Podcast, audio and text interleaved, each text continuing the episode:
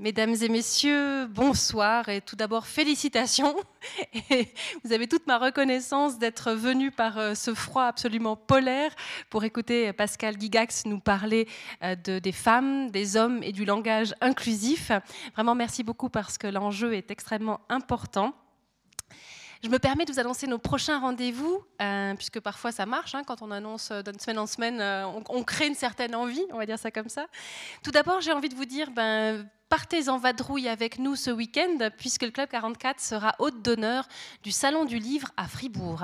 Euh, cette édition se déroulera à la Bibliothèque cantonale et universitaire de Fribourg, et nous aurons le plaisir à la fois d'être présents et, de pouvoir expliquer au public qui ne connaît pas encore ce que nous faisons euh, semaine après semaine, mais nous avons également euh, programmé quelques rencontres, alors ce seront des formats évidemment un peu plus courts que ce qu'on propose ici, puisque ce sera quand même un lieu de passage, etc. Mais on s'est fait plaisir en invitant par exemple Ada Mara, conseillère nationale, qui nous parlera de son dernier livre qui s'intitule Tu parles bien le français pour une italienne mais aussi euh, Jean-Pierre Franière et Bernard Créta.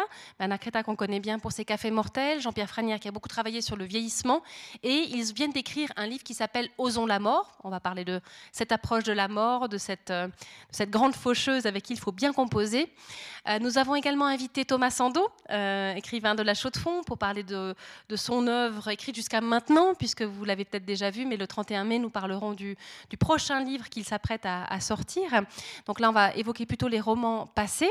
Nous avons également invité Odile Cornu, écrivaine de Neuchâtel, euh, qui euh, va nous lire des passages, de elle, a choisi quelques morceaux de ses œuvres passées et va nous les lire. Ce sera le dimanche après-midi. Voilà. Et puis aussi, nous aurons le plaisir d'entendre Marine Aymon, qui est une jeune femme brillante, talentueuse, extrêmement vive, qui est en train de travailler à une thèse sur le Club 44. Il y aura une conférence sur les archives sonores du Club 44. En tout cas, elle va nous donner à entendre euh, certains passages tout à fait savoureux de notre médiathèque. Donc voilà, quelques événements euh, sur deux jours, sur le samedi et le dimanche. Vous pouvez bien sûr vous servir des programmes qui sont euh, au bar. Et puis il y a un site internet salon du livre roman.ch. N'hésitez pas à aller voir aussi toutes les autres choses qui sont organisées. En tout cas, on est très content, Club 44, d'être hôte d'honneur de cette manifestation. Ça, c'est pour euh, le côté euh, vadrouille et pas vacances, mais vadrouille en tout cas. Le mardi prochain, je sais pas, on a, on a, un truc avec les mardis en ce moment, euh, nous aurons le plaisir d'accueillir David Grail-Samer, hein, que vous connaissez peut-être, qui est à la fois chef d'orchestre, pianiste, qui est le directeur musical et artistique de la Geneva Camerata, qui est qui est un rapport avec la musique classique absolument exceptionnel. C'est quelqu'un qui, qui panache les programmes lors de ses concerts, qui va avoir une approche toujours révolutionnaire, différente, pour que la musique classique ait là aussi un public euh, plus bigarré, plus différent, plus jeune aussi. Et vraiment, c'est quelqu'un qui sait extrêmement bien parler de musique classique, euh, qui est un médiateur hors norme, outre d'être un, un, excellent artiste. Et il viendra nous parler de tout le travail qu'il effectue, notamment avec la Geneva Camerata. Et c'est en préambule au concert qui aura lieu le dimanche 11 mars à 19h à la salle de musique. Je crois qu'il reste quelques places mais si vous êtes intéressé, dépêchez-vous de vous de réserver des places. Sinon, je vous rappelle l'exposition de photographies qui se trouve derrière vous, qui s'intitule Regard quotidien. Ce sont des photographies de David Marchand. Euh, c'est une sélection qu'il a effectuée dans, dans les travaux de commande qu'il a réalisés pour Arc Info. Euh, il a là aussi été puisé dans dix années dans tous les domaines qu'il a à couvrir, que ce soit le sport, la culture, la politique, euh, les faits divers, toutes sortes de choses pour montrer l'étendue de son travail et puis aussi qu'on puisse saisir à travers toute cette diversité sa patte, sa façon de cadrer, sa façon de composer ses images. On est très heureux d'avoir les photographies de David Marchand à nos cimaises. Voilà pour les quelques infos maison. J'ai maintenant le plaisir de vous présenter en quelques mots Pascal Gigax, que je remercie vivement d'être venu ce soir et aussi pour euh, tous les échanges que nous avons eus avant la conférence. Ça a toujours été extrêmement sympathique et intéressant. Alors Pascal Gigax, euh, un parcours assez euh, surprenant dans, son parcours d'études et de travail, puisque lui qui vient de Évillard, au-dessus de Bienne, a d'abord euh, commencé des études en mathématiques à, Neuchâtel. Euh, mais en parallèle, il entraînait en fait des joueurs de tennis en fauteuil roulant. Donc le sport a toujours occupé une place importante, que ce soit dans l'accompagnement ou dans l'étude, dans, son, dans son parcours. Et à un moment donné, il a une sorte de déclic et il s'est dit, je ne peux pas continuer maths, il faut que je fasse psycho. mais timing oblige les universités de Suisse romande n'étaient pas prêtes à l'accueillir, donc il s'est tourné du côté de l'Angleterre, où il a effectué son, son parcours d'études et où il a d'ailleurs obtenu un master en psychologie du sport. Psychologie, puis linguistique, bref, il se retrouve aujourd'hui, après un certain nombre d'études publiées, euh, à, être, à diriger l'équipe de psycholinguistique et de psychologie sociale appliquée de l'Université de Fribourg. Il a une très longue bibliographie euh, euh, sur les thèmes qui lui tiennent à cœur et je vous renvoie à sa page sur le site de l'Université de Fribourg. Et ses travaux portent sur la manière dont notre cerveau traite la marque grammaticale masculine. Alors il dit parfois qu'il ne cherche pas à féminiser la langue, mais plutôt à la démasculiniser, sans toutefois porter atteinte à la virilité de qui que ce soit, je vous rassure. Les enjeux ne sont pas là. en tout cas, c'est quelqu'un qui intervient régulièrement dans les médias, et j'irai de manière générale dans la cité. On en a parlé tout à l'heure, c'est vrai que c'est quelqu'un qui est non seulement très intéressant dans l'étude qu'il fait, mais il, a une grande capacité et un intérêt à les transmettre en dehors euh, des murs de l'université, et il le fait avec énormément de talent. Et je suis vraiment ravie que ce soit lui qui vienne nous parler d'écriture inclusive ce soir parce qu'il est brillant. Euh, je ne sais pas si c'est aussi une approche qui est peut-être qui vient euh, justement avec la psychologie qui amène une clé de lecture, je trouve, supplémentaire à cette question de l'écriture de inclusive et de, la, de, toutes ces marques euh, liées au masculin et au féminin. En tout cas, je suis très reconnaissante d'être là ce soir et je me réjouis déjà non seulement de l'entendre, mais d'avoir le débat tout à l'heure avec vous sur ce thème qui soulève beaucoup de passion. Merci à Pascal Pascal c'est très bonne soirée à toutes et à tous.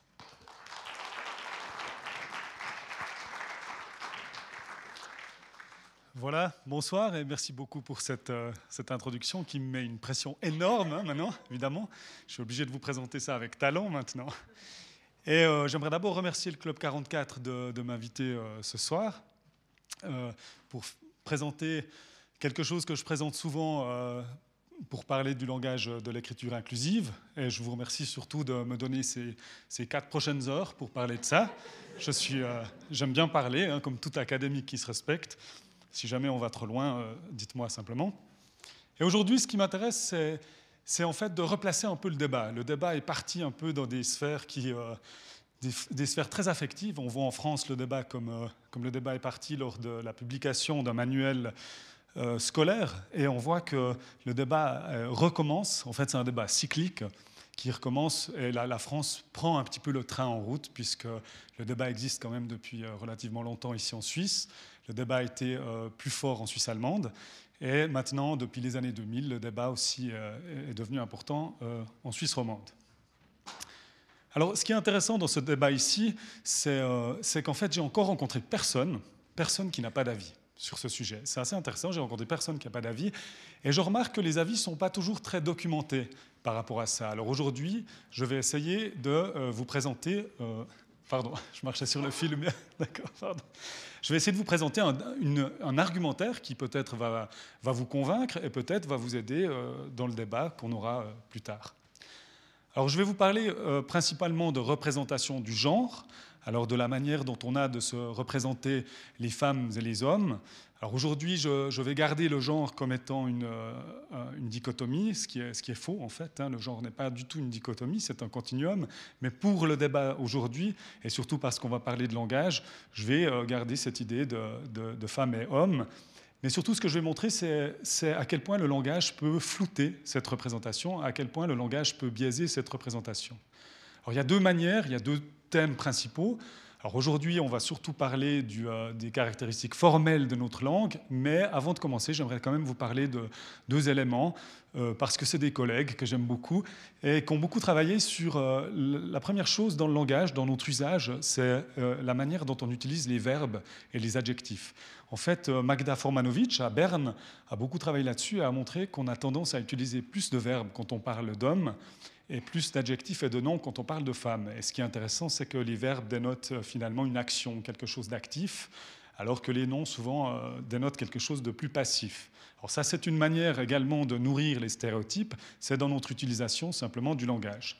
L'autre chose qui m'intéresse et qui va rendre votre vie horrible, vous allez me remercier plus tard par rapport à ça, mais c'est le, travail de, de Peter Regarty euh, en Angleterre qui travaille sur les asymétries Alors il y a une asymétrie que vous connaissez évidemment, c'est la, symétrie mademoiselle qu'on utilise, euh, que des gens utilisent encore, mais, si vous l'utilisez, arrêtez, ça n'a plus aucun sens. Mais surtout, ça n'a plus de sens parce qu'on n'a jamais utilisé damoiseau.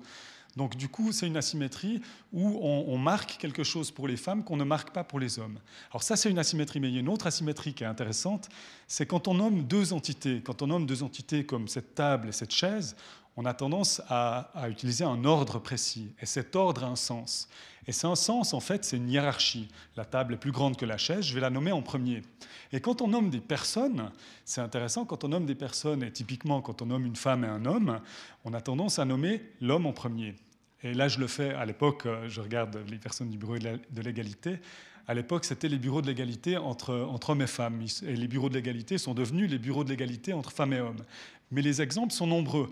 Et d'ailleurs, si vous pensez à des couples que vous connaissez, des couples hétérosexuels, vous allez, euh, on a tendance à nommer la personne qui nous est la plus importante en premier. C'est un peu pour ça qu'on a des problèmes quand on dit euh, moi et mon copain, euh, nous sommes allés, etc. Parce qu'on nomme la personne qui est la plus importante, et normalement c'est nous, on est plus important pour nous-mêmes. Mais ce qui est intéressant ici, c'est de voir typiquement des exemples comme mari et femme. Vous n'avez jamais entendu femme et mari. Euh, et vous allez maintenant vous en rendre compte, vous allez de plus en plus, chaque fois vous allez, j'espère, hein, vous allez vous souvenir, ah merde, Gigax, il me disait ça déjà. Et vous allez, vous, allez remarquer que vous le faites. Et un exemple typique, qui est un exemple plus intéressant, c'est Adam et Ève. Vous n'avez jamais entendu Ève et Adam. Et même dans les productions de peintres qui parlent un langage qui va de gauche à droite, vous pouvez regarder, et si vous êtes intéressé par ça, je vous donne une référence là-dessus, euh, Adam est à gauche et Ève est à droite pour des peintres qui parlent un langage euh, qui va dans l'autre sens, comme le farsi, euh, Adam est à droite et Ève est à gauche. Et c'est intéressant de voir que finalement le langage a également une, influence finalement sur nos représentations euh, de l'espace. Ok. Alors ça, c'est la partie finalement de, mes collègues. Et maintenant, moi, je vais m'attarder plutôt sur le genre grammatical. et on va aujourd'hui, on va parler du genre grammatical, surtout du masculin. Mais avant de commencer de parler du genre grammatical, il y a quand même une chose. Je vais vous faire un cours de psycholinguistique qui dure euh, une année euh, à Fribourg, et je vais vous le faire en à peu près euh, une minute, ce qui montre un petit peu qu'on parle un peu trop à l'université, hein, puisqu'on prend une année pour dire ce qu'on peut dire en une minute. Mais de fait, ce qui nous intéresse en psychologie, c'est des phrases comme celle-ci. Les alpinistes étaient en train de fêter. Et ce qui est intéressant dans une phrase comme celle-ci, c'est que jusqu'aux années 70, on pensait que finalement, quand on lit une phrase comme celle-ci, on va retenir des éléments qui sont explicites de la phrase. Maintenant, ce qui devient plus intéressant pour les psychologues, c'est qu'on retient des éléments qui sont finalement pas écrits dans la phrase, des éléments qu'on ajoute. Alors on peut parler de lire entre les lignes, euh, euh, quand on lit un texte, on fait ça automatiquement. Alors typiquement, euh, les alpinistes étaient en train de fêter, vous aurez probablement montagne, vous aurez peut-être même sourire. Alors c'est égal, vous aurez quelque chose en tout cas, et dans une semaine, par exemple, je vais vous demander est-ce que sourire était dans la phrase, et vous allez un peu confondre. Vous allez dire, ah, si vous l'avez fait, cette, cette, ce pas-là, vous allez confondre et dire oui, oui, c'était dans la phrase, alors que ce n'est pas le cas. Maintenant, moi, ce qui m'intéresse ici, c'est de savoir est-ce que, quand on lit les alpinistes, est-ce qu'on s'imagine finalement euh, des hommes ou des femmes par rapport à ces alpinistes? Et ce qui est important de bien comprendre ici, c'est que pour comprendre cette phrase, vous n'avez pas du tout besoin de cette information. Si je vous dis, après je vais boire un verre avec Dominique, si jamais il y a Dominique, euh, on peut, aller boire un verre, mais de, fait, pour l'exemple ici, je vais boire un verre avec Dominique, pour comprendre cette phrase, pour comprendre ce que je vais faire après, vous n'avez pas besoin de savoir si on parle d'un homme ou d'une femme. D'accord? Et c'est intéressant de voir ça, qu'il y a certaines informations dont on n'a pas besoin et on va quand même les faire. Pour quelles raisons Pour quelles raisons Alors le genre, c'est une, raison assez claire, c'est qu'on a cette habitude depuis tout le temps, on a cette habitude de, réfléchir, euh, est-ce qu'on parle d'un homme ou d'une femme? D'ailleurs, si, euh, si vous avez un enfant ou quelqu'un vous présente son enfant, une des premières questions qui vient, alors que, en tout cas psychologiquement, ça n'a absolument aucune pertinence, on demande, euh, est-ce que c'est une fille ou un garçon? Puis finalement, on s'en fiche de savoir si c'est une fille. Mais on le fait, on le fait tout le temps. Et quand on parle aux enfants, on le fait aussi. regarde le garçon ici. On ne dit pas regarde l'enfant qui joue, on regarde, regarde le garçon. Puis après, on dit ah, ah non, pardon, c'était pas un garçon. Et on remarque que ça gêne les gens parce qu'on vient de se tromper. Mais ce qui est intéressant, c'est qu'on le fait. Et, et, et dans le langage, du coup, ce qui devient intéressant, c'est de dire est-ce que ça a une influence? Alors les premières personnes qui ont commencé à travailler sur cette question-là, et je, le dis, ce pas les premières personnes, mais si jamais vous les voyez, dites-leur que j'ai parlé d'eux, si jamais, comme ça, ça, leur fera plaisir. Mais de fait, des premières personnes qui ont travaillé là-dessus, c'est euh, Alan Garnham, Jane O'Keefe et David Reynolds en Angleterre. Et euh, cette équipe en Angleterre présentait des phrases comme celle-ci. Le soldat, euh, je dois faire attention, il y a ma mère qui est anglaise qui est ici, donc je dois faire attention de faire une traduction qui est correcte. Donc le soldat va à la garderie après le travail, va chercher un des enfants, ce qui est intéressant ici, c'est qu'en Angleterre, euh, aller chercher les enfants à la garderie n'est pas stéréotypé, c'est-à-dire que ça peut être autant des, femmes et des hommes. En Suisse, ce n'est pas tellement la même chose. Mais ce qui nous intéresse ici, nous, c'est cette phrase ici. L'enfant qui dit Regarde ce que j'ai fait aujourd'hui, papa, ou Regarde ce que j'ai fait aujourd'hui, maman. Et ce qui intéresse ici, c'est simplement le comportement de notre système, de notre cerveau, au moment où notre cerveau arrive sur l'information, finalement ici, papa ou maman, en fonction de ce qu'on se représente du soldat. D'accord? Et ce qu'on peut regarder, je vais vous montrer ce que ça fait quand on regarde des mouvements oculaires. Euh, voilà ce qui arrive quand vous regardez votre œil. Si ça c'est votre œil, vous allez lire à peu près comme ça ça va faire comme ça. Ces mots-là, euh, l'œil ne passe pas dessus, on n'a pas besoin de, passer dessus. On passe, on revient, on passe, on revient. Mais nous, ce qui nous intéresse, c'est ce qui se passe au moment où on arrive là. Alors, on peut regarder les mouvements oculaires, on peut regarder beaucoup de choses ici.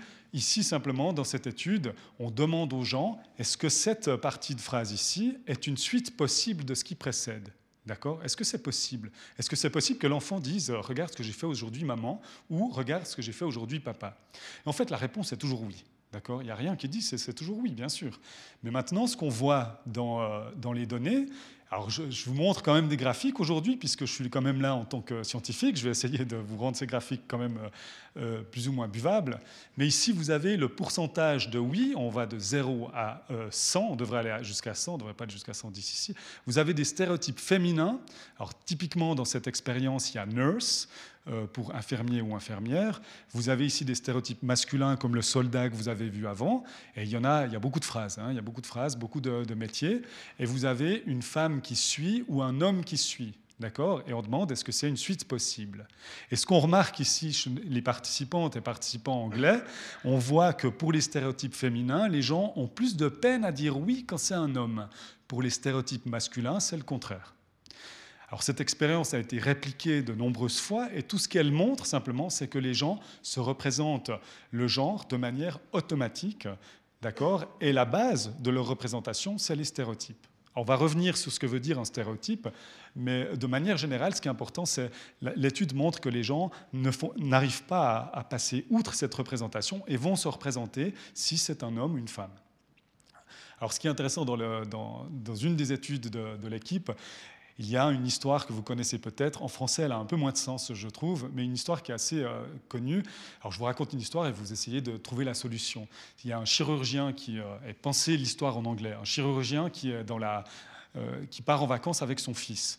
Et ils partent en voiture. Ils font un accident de voiture, le chirurgien meurt, le fils survit, est amené à l'hôpital. Il arrive à l'hôpital, le chirurgien de l'hôpital arrive et dit Je ne peux pas l'opérer, c'est mon fils. Et du coup, comment c'est possible? Bon, en même temps, avec le thème de ce soir, c'est, relativement simple, mais du fait, c'est, la mère qui est là. Et juste pour dire cette anecdote, parce que Jane O'Keel euh, m'avait parlé de cette étude, euh, il y a des participants à qui on dit à la fin, on donne cette, euh, cette, cette solution, on dit voilà, c'est la mère, en fait, qui est aussi chirurgienne. Voilà. Et les participants non, non, non, non, c'est pas la mère. En fait, probablement, les parents sont séparés et c'est le beau-père qui est là et qui considère l'enfant comme son fils. Voilà. Mais juste pour vous dire à quel point les stéréotypes sont forts et à quel point les gens ont beaucoup de peine à dépasser ces stéréotypes. Mais ce qui est important pour nous ce soir, c'est euh, l'équipe anglaise a montré le rôle des stéréotypes et j'aimerais juste pour vous euh, parler de la différence entre la typicalité et la stéréotypicalité. C'est des termes très très euh, qu'on utilise souvent en psychologie sociale. Tout ce que ça veut dire, c'est que le stéréotype, c'est une norme sociale. Une norme sociale, finalement, un construit social, une convention sociale, c'est-à-dire que les gens euh, continuent de véhiculer ces idées que finalement, une infirmière, ben, c'est plutôt une femme. Et des gens me disent toujours, c'est pour ça que je mets cette diapositive, parce qu'à la fin, il y a toujours quelqu'un qui lève la main puis qui dit, mais je suis désolé, mais il y a plus de femmes qui sont infirmières.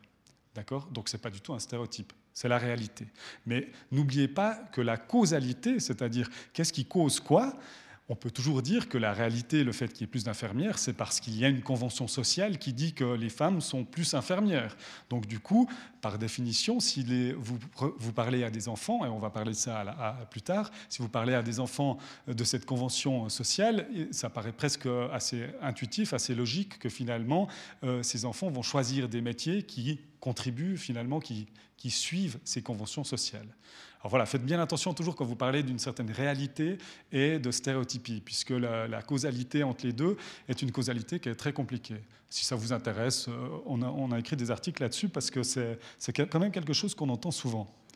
Alors, ce qui nous intéressait, c'était cette représentation automatique. Vous allez le faire. Donc, euh, je vais boire un verre avec Dominique. On peut rien faire, vous allez le faire. Vous allez vous dire, vous allez mettre quelqu'un à Dominique, même si vous n'avez aucune idée si Dominique est un homme ou une femme, et vous allez avoir cette représentation. Alors soit une femme, soit un homme, et on peut retrouver cette trace de cette représentation, et c'est relativement automatique. Ce qui se pose comme question, évidemment, c'est dans les autres langues. Euh, beaucoup d'études ont été faites en anglais, euh, principalement parce que dans les sciences, euh, on a été absorbé par les États-Unis, qui, qui, évidemment ont mis beaucoup plus de moyens dans la recherche. Ah, je un petit peu. Ils ont mis beaucoup plus de moyens de la recherche que nous. Mais de fait, c'est pour ça que beaucoup d'études ont été faites en anglais, en fait. Et même Chomsky, que, vous connaissez peut-être euh, comme politicien ou comme, euh, comme linguiste, mais Chomsky a fait toute une théorie, mais toute sa théorie, c'est que sur l'anglais. Donc sa théorie ne, correspond pas du tout aux autres langues.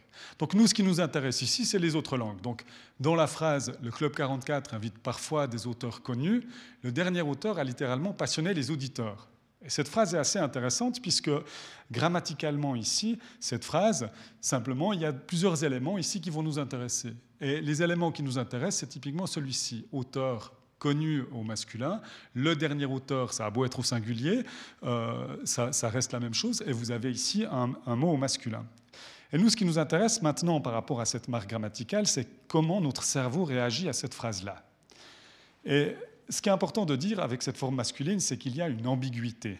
D'accord? On ne sait pas, on ne peut pas savoir. Dans la phrase, il n'y a absolument rien qui va me dire si la forme masculine se réfère à ce qu'on appelle un sens spécifique, c'est-à-dire on se réfère à des hommes ici, ça veut dire qu'il n'y a que des auteurs connus, le dernier auteur c'est aussi un homme, et les auditeurs euh, sont tous des hommes. D'accord? On ne peut pas dire, mais c'est possible.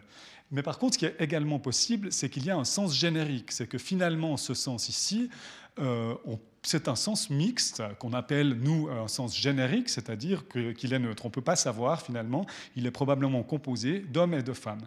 Donc imaginez à chaque occurrence d'un mot masculin, votre cerveau doit prendre cette décision. Et d'ailleurs, votre cerveau va prendre la décision. Votre cerveau doit toujours... votre cerveau vit très mal l'ambiguïté. D'ailleurs, si vous ne me croyez pas, faites cet exercice.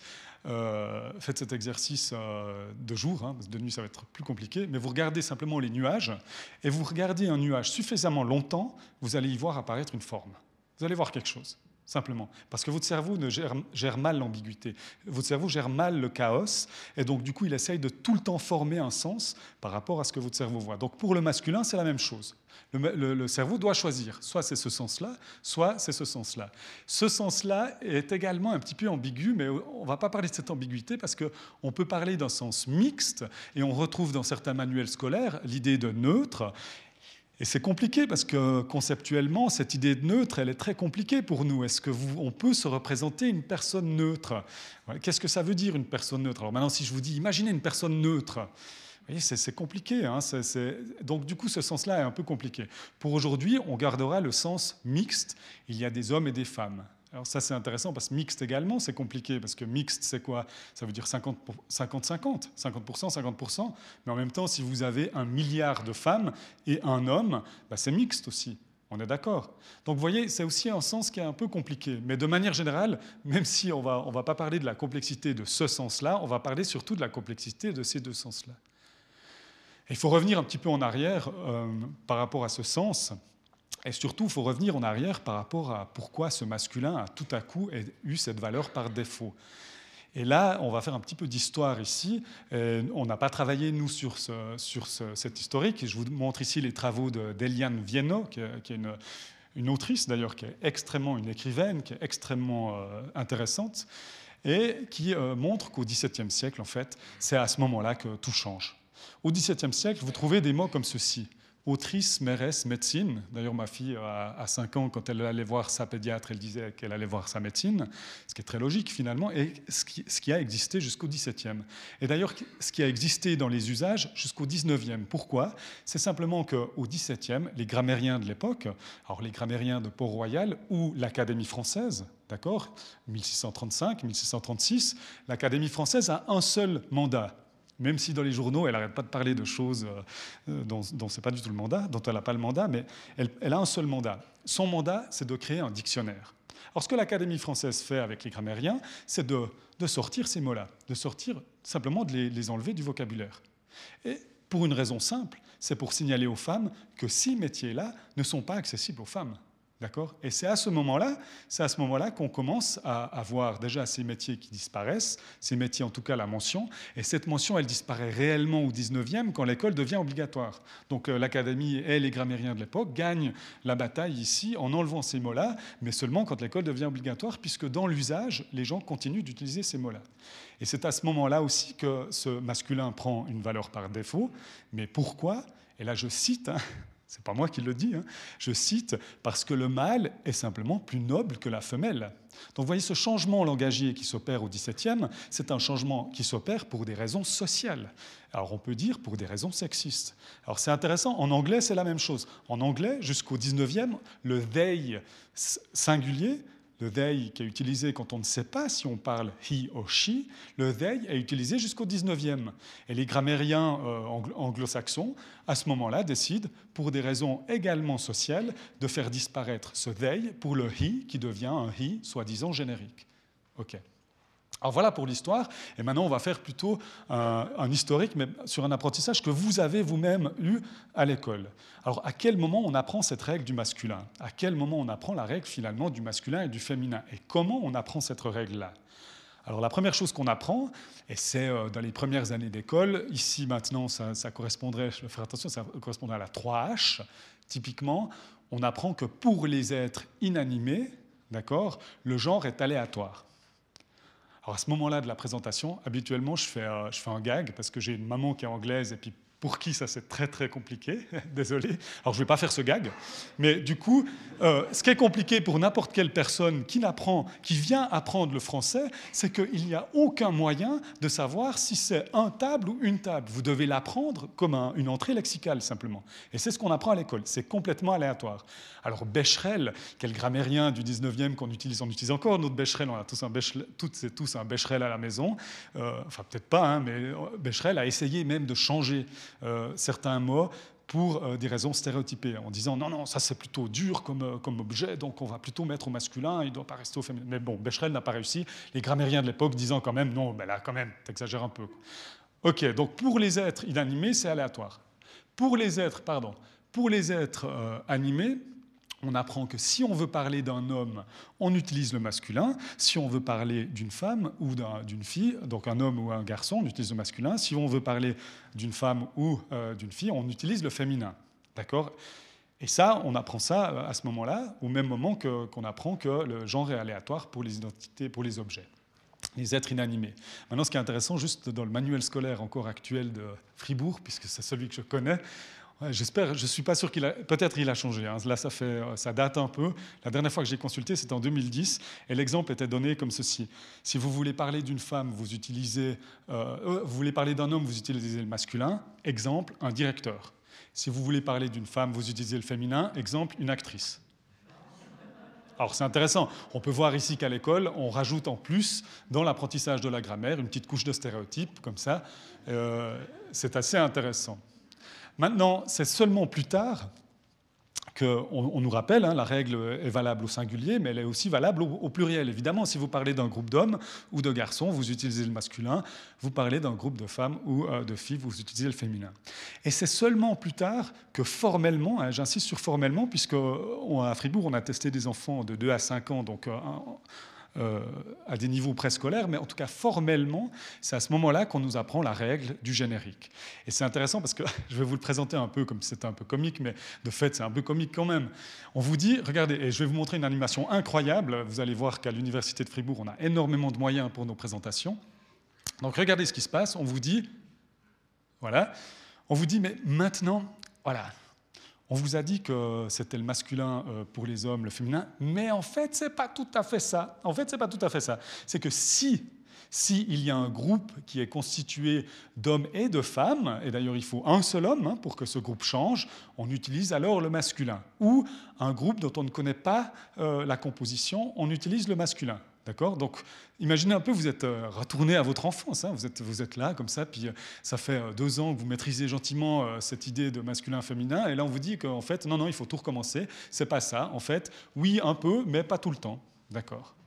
Alors bon, je le dis comme ça parce que c'est intéressant de voir cette séquence, finalement, quel est l'impact qu'elle peut avoir. Alors voilà la première étude qu'on a faite. Dans la première étude, on fait un peu la même chose que je vous ai montré avant. On présente des phrases comme celle-ci. Les musiciens sortirent de la cafétéria à cause du temps nuageux. Une des femmes avait un parapluie. Et en fait, ce qui nous intéresse, c'est de changer avec des métiers euh, stéréotypés masculins ou stéréotypés féminins. Et on change cette phrase à cause du temps nuageux. Un des hommes avait un parapluie. Et on repose la question, on pose la même question que euh, je vous ai présentée avant. Est-ce que cette phrase ici est une suite possible de ce qui précède? Ici, dans cette phrase, dans ces phrases-là, la réponse est toujours oui. Normalement, c'est toujours oui. Et on demande aux gens de se dépêcher. Hein. On demande aux gens de se dépêcher pour un peu voir leur automatisme par rapport à ça. Maintenant, il y a des phrases où c'est pas possible. Par exemple, si vous dites les rois, bon, les rois sortir du château, hein, la cafétéria, ça fait un peu anachronique, mais les rois sortir de la cafétéria à cause du temps nuageux, euh, une des femmes euh, portait, euh, portait Qu'est-ce qu'on porte en sortant du château s'il pleut Enfin voilà, porter quelque chose. Mais du coup, là, c'est pas possible. Donc les participants nous disent correctement non, là, c'est pas possible. Maintenant, regardez ce qui se passe sur ces phrases où normalement la réponse est toujours oui. Et je vous montre d'abord en anglais. On a commencé par tester en anglais pour voir une langue qui n'a pas de marque grammaticale. Alors, c'est une marque qui est semi-genrée parce que le, le pronom est toujours genré. Euh, en anglais. Et ce qui est intéressant en anglais, c'est que c'est dans les années 70 que les choses ont changé, qu'on a arrêté d'utiliser policeman ou bien postman. On dit police officer, euh, à part dans les livres pour enfants. ce qui m'a toujours fait rire, c'est qu'on change toute la langue, mais à part pour les livres pour enfants. Ce qui me paraît un peu euh, contre-intuitif finalement. Mais de fait, regardez ce qui se passe en anglais. Vous avez les stéréotypes féminins comme esthéticien que je vous ai présenté avant, beautician en anglais, stéréotype masculin euh, mécanicien, comme je vous ai présenté avant, ou sans stéréotype comme musicien.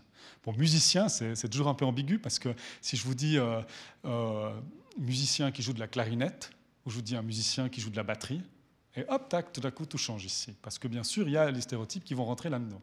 Mais regardez ce qui se passe ici. Vous avez une des femmes, un des hommes. Donc ici, une des femmes, les gens ont moins de peine à dire oui que pour un des hommes pour un stéréotype féminin. Pour le stéréotype masculin, c'est le contraire. Sans stéréotype, c'est la même chose. Donc c'est un peu ce que je vous ai montré avant. Donc ici, on réplique simplement l'étude que je vous ai présentée avant. Les gens sont complètement biaisés par les stéréotypes. Maintenant, regardez ce qui se passe en français. Et en français, ce qui se passe, c'est quel que soit le stéréotype, les gens ont plus de peine à dire oui, c'est une suite possible lorsque c'est une femme qui est présentée dans la deuxième phrase. D'accord Et c'est intéressant parce qu'en allemand, c'est la même chose. Alors, on a testé en allemand, et je fais comme le gag, puisque j'ose maintenant, je suis en Suisse romande, tu peux faire ce gag.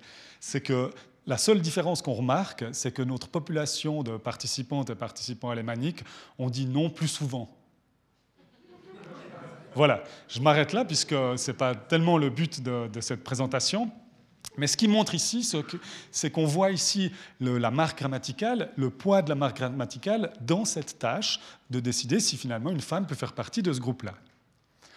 Alors, la question qu'on s'est posée, et là, ça fait, je vous promets, ça fait dix ans qu'on essaye de changer ça, ça fait dix ans qu'on teste des manières de changer cette représentation qui est automatique, qui nous semble être automatique, et une des tâches qu'on utilise est la suivante, on présente des pères ici. Vous avez une sœur musicien Imaginez, vous êtes participante et participant dans notre étude, vous devez décider à l'aide d'un clavier en disant oui, non, le plus rapidement possible, est-ce que la personne représentée par le premier mot ici peut faire partie du groupe représenté par le deuxième mot? Est-ce qu'une sœur peut faire partie d'un groupe de musiciens? Est-ce qu'un frère peut faire partie d'un groupe de musiciens? C'est une expérience horrible. Elle dure que 15 minutes, mais vous avez 400 pères comme ça vous êtes là, non, oui, non, oui. bien sûr, il y a des paires où c'est non, mais il y a des paires comme celle-ci où normalement toutes les réponses ici devraient être oui, surtout si on suit la grammaire française, hein. donc la grammaire du masculin générique. Et ce qu'on fait, c'est qu'on arrête l'expérience au milieu, et ça me paraît presque un peu bête de faire ça, puis on dit aux gens, vous connaissez la règle du masculin générique? Ben en fait, vous allez faire maintenant l'expérience et vous allez garder en tête la règle du masculin générique. Vous allez voir le masculin comme une valeur générique. On dit aux gens finalement de le faire. Alors comment on pourrait le faire dans un texte en disant voilà le masculin euh, peut être euh, est, compris comme une valeur générique Et on recommence l'expérience. Voilà.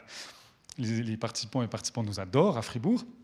Mais on recommence l'expérience et on regarde ce qui se passe. Et là, je vais vous montrer deux types de données. Un premier type de données que je vous ai déjà montré, combien de gens disent oui une sœur peut faire partie d'un groupe de musiciens. Et ensuite, je vais vous montrer quelque chose d'autre, c'est combien de temps les gens prennent pour répondre. Alors regardez déjà euh, le nombre de oui. Vous avez ici le pourcentage de oui, alors cette fois correctement de 0 à 100, sans rappel et ici avec rappel. Donc sans rappel, c'est la tâche toute simple. Simplement faites-la et ensuite on dit faites-le masculin générique, et on regarde ce qui se passe. Et regardez ce qui se passe, on voit que dans la première partie, les gens ont toujours plus de peine à dire oui quand c'est une femme qui fait partie du groupe. C'est normal, on l'a montré dans énormément d'études, le masculin est compris comme une valeur plutôt spécifique, masculin égale homme, mais quand on rappelle la règle, ben, tout à coup, euh, ça va mieux, d'accord? Ça va mieux. Et là, je vous dis, euh, évidemment, euh, vous pouvez vous imaginer que je vais vous montrer quand même quelque chose qui va un peu à l'inverse de ça. Et en fait, ce qui se passe, c'est que maintenant, ce qui nous intéresse, nous, c'est de regarder combien de temps, quand les gens disent oui, combien de temps les gens prennent pour dire oui. Et pour comprendre un petit peu ce que ça veut dire, le temps, imaginez maintenant, je vous dis, est-ce que vous avez aimé la présentation de Gigax Oui? Ok. Est-ce que vous avez aimé la présentation de Gigax Oui Ok, vous voyez la différence de temps ici de réponse va m'indiquer finalement quelque chose sur le processus mental qui est en train de se passer. Plus vous répondez facilement, plus ça veut dire que vous avez déjà fait le processus et que vous arrivez à intégrer cette information très facilement.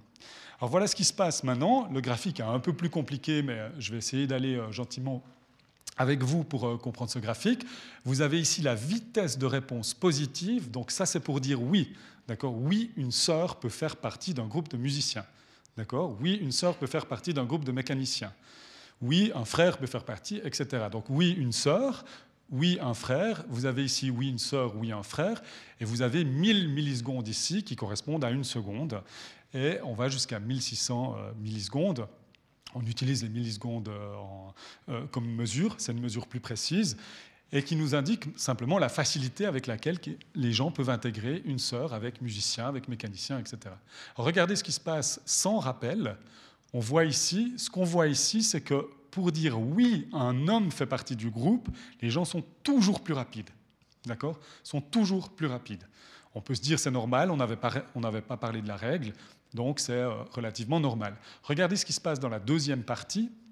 En fait, ce qu'on voit, c'est que la différence entre les deux, c'est que même quand on rappelle la règle, les gens sont quand même plus lents pour dire oui, une femme, une sœur peut faire partie d'un groupe représenté par un métier au masculin. Alors on a toute une théorie là-dessus, je vais quand même vous mettre le terme technique ici qu'on utilise. Euh, le terme technique qu'on utilise, c'est ce qui s'appelle en psychologie un mécanisme de résonance. Une résonance, c'est simplement, imaginez, vous criez, vous avez l'écho qui revient, vous pouvez rien faire par rapport à cet écho. Cet écho va tout le temps revenir. D'accord? Et c'est la même chose, en fait, ce qui se passe dans notre cerveau. C'est que quand vous voyez le masculin, masculin égale homme va tout le temps être activé. Vous ne pouvez rien faire. Je vous promets, après dix ans d'essais de, là-dessus, on n'a jamais réussi à changer ça. Ce masculin égale homme est tout le temps activé et vous ne pouvez rien faire. Ce n'est pas possible. C'est pas possible de changer ça. OK. Donc, la représentation du genre est automatique, donc on se représente tout le temps le genre, d'accord? On ne peut rien faire non plus là-dessus euh, pour des raisons euh, euh, sociales, hein. donc il n'y a rien de biologique là-dedans. On, le fait parce qu'on a l'habitude de le faire, et c'est une, catégorie qu'on active tout le temps, et je dois quand même redire ça, hein, en termes psychologiques, ça n'a absolument aucun sens. Mais de fait, on le fait, on le fait très tôt, et juste pour vous, euh, pour vous montrer un petit, euh, aperçu finalement euh, de comment on le fait et quelle est l'influence que ça a sur des enfants en bas âge. Et là, je vais vous parler de, ma fille quand elle était dans, l'écharpe. Et je regarde comme les gens qui connaissent ma fille, ne lui dites pas ce que je, vais dire, mais c'était intéressant quand elle était dans son écharpe, impossible de dire. Donc les, couleurs étaient complètement neutres ici, en tout cas en termes de stéréotypie. Et les gens, la première question que les gens posent, c'est est-ce que c'est une fille ou un garçon? Et du coup, je me souviens de m'être dit un peu, ah, quand même, je vais quand même essayer. Je vais essayer de dire une fois l'un, une fois l'autre, puis on verra ce qui se passe. Puis je vais vous montrer un petit peu, euh, alors c'est un petit peu anecdotique, mais je vais quand même vous montrer ce qui, ce qui se passait de manière relativement régulière. Alors les gens demandaient, est-ce que c'est une fille? Et je disais, euh, est-ce que c'est un garçon? Je vais d'abord dire garçon, parce que je trouve c'est plus drôle dans ce sens-là. Est-ce que c'est un garçon? Et je disais, ouais, ouais, c'est un garçon. Et les gens faisaient tout le temps ça. Et, vraiment, une grande partie des gens. Et j'ai toujours été assez étonné. Ils commençaient à boxer, à boxer ma fille. Ils se disaient, oh, il a l'air costaud. Ah, vraiment, il est super costaud, c'est incroyable. OK. Et quand c'est une fille, non, c'est une fille. Oh, elle a l'air tellement bien.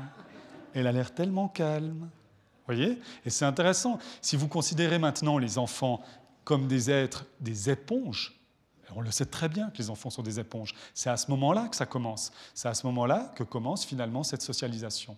OK. Alors, la représentation du genre est automatique. Alors, elle est basée sur le genre grammatical si le genre grammatical existe, et il y a à peu près une nonantaine de, de langues avec un genre grammatical qui existe euh, à l'heure actuelle. Alors, si euh, la règle du masculin existe, euh, l'homme est activé de manière passive. Alors pourquoi passive? Ça veut dire simplement que vous ne pouvez rien faire. D'accord? C'est passif. Ça va, se faire simplement. En arrière-fond, ça va être activé. On peut activer euh, femme, mais c'est très difficile. C'est une activation qui est très active. Et on peut le faire, mais par contre, n'oubliez pas, c'est que même si on le fait, on ne peut pas passer par-dessus masculin égal homme. Ce n'est pas possible. Donc masculin égal homme sera toujours activé, et on peut activer plus ou moins masculin égal femme, mais ça ne passera jamais au-dessus de masculin égal homme. Alors si le genre grammatical n'existe pas, et là j'insiste aussi maintenant sur ce fait-là, puisque j'ai tendance à toujours dire un peu, à faire mes présentations, puis c'est un peu... Euh, la marque grammaticale, c'est Teufel, hein, vraiment, c'est pas bon, euh, etc. Puis ben, en fait, quand la marque grammaticale n'est pas là, c'est les stéréotypes qui viennent en jeu. Donc c'est ces conventions sociales qui finalement contraignent les gens dans des rôles sexués. Donc en fait, vous avez le choix entre la peste ou le choléra. Et euh, cette représentation, elle est, entre les deux. Alors je vais vous donner un exemple après d'une étude où on a essayé de, résoudre ce, problème de peste et de choléra. Mais de manière générale, Maintenant, on va se poser quelques questions quand même sur les implications. Quelles sont les implications finalement de ce masculin qui euh, a, une valeur qui est euh, masculin égale homme? Alors la première, euh, j'aimerais dire la première des, des implications, c'est la représentation des métiers. Alors la représentation des métiers, on a beaucoup travaillé là-dessus, on travaille beaucoup avec des enfants là-dessus. Et typiquement, il y a une des questions qu'on pose souvent aux enfants, c'est de dire quelle est, à ton avis, tes chances de succès dans des études pour arriver à ce métier-là. D'accord? Vous demandez ça à des enfants. Et on présente à la moitié des enfants, on présente les métiers co-masculins et on présente à l'autre moitié des enfants les métiers au féminin et au masculin. Et on regarde ce qui se passe. Et en fait, ce qui est très très intéressant, et alors dans d'autres langues, cette étude a été faite également, mais en français, l'étude la, plus récente a montré que quand on présente co-masculin, évidemment, les, euh, euh, les, métiers masculins sont, euh, sont moins attrayants pour les filles. Les métiers sans stéréotypes sont également moins attrayants pour les filles. On remarque que les métiers stéréotypés féminins sont quand même plus attrayants pour les femmes, pour les filles. Alors, ce qui, est, assez intéressant ici, puisqu'on a le stéréotype qui domine presque le, masculin. Par contre, pour les métiers masculins et les métiers, euh, surtout les métiers sans stéréotype, là, on remarque que le masculin a une importance. Mais quand on met les deux, et typiquement, on met d'abord le féminin, ensuite le masculin. Je vais revenir là-dessus, hein, puis cet ordre il est important. Quand on met les deux, en fait, ce qui est intéressant, c'est que les filles se sentent plus aptes à faire des métiers stéréotypés masculins, les filles se sentent plus aptes à faire des métiers euh, sans stéréotypes, qui avant euh, étaient plutôt masculins dans la représentation.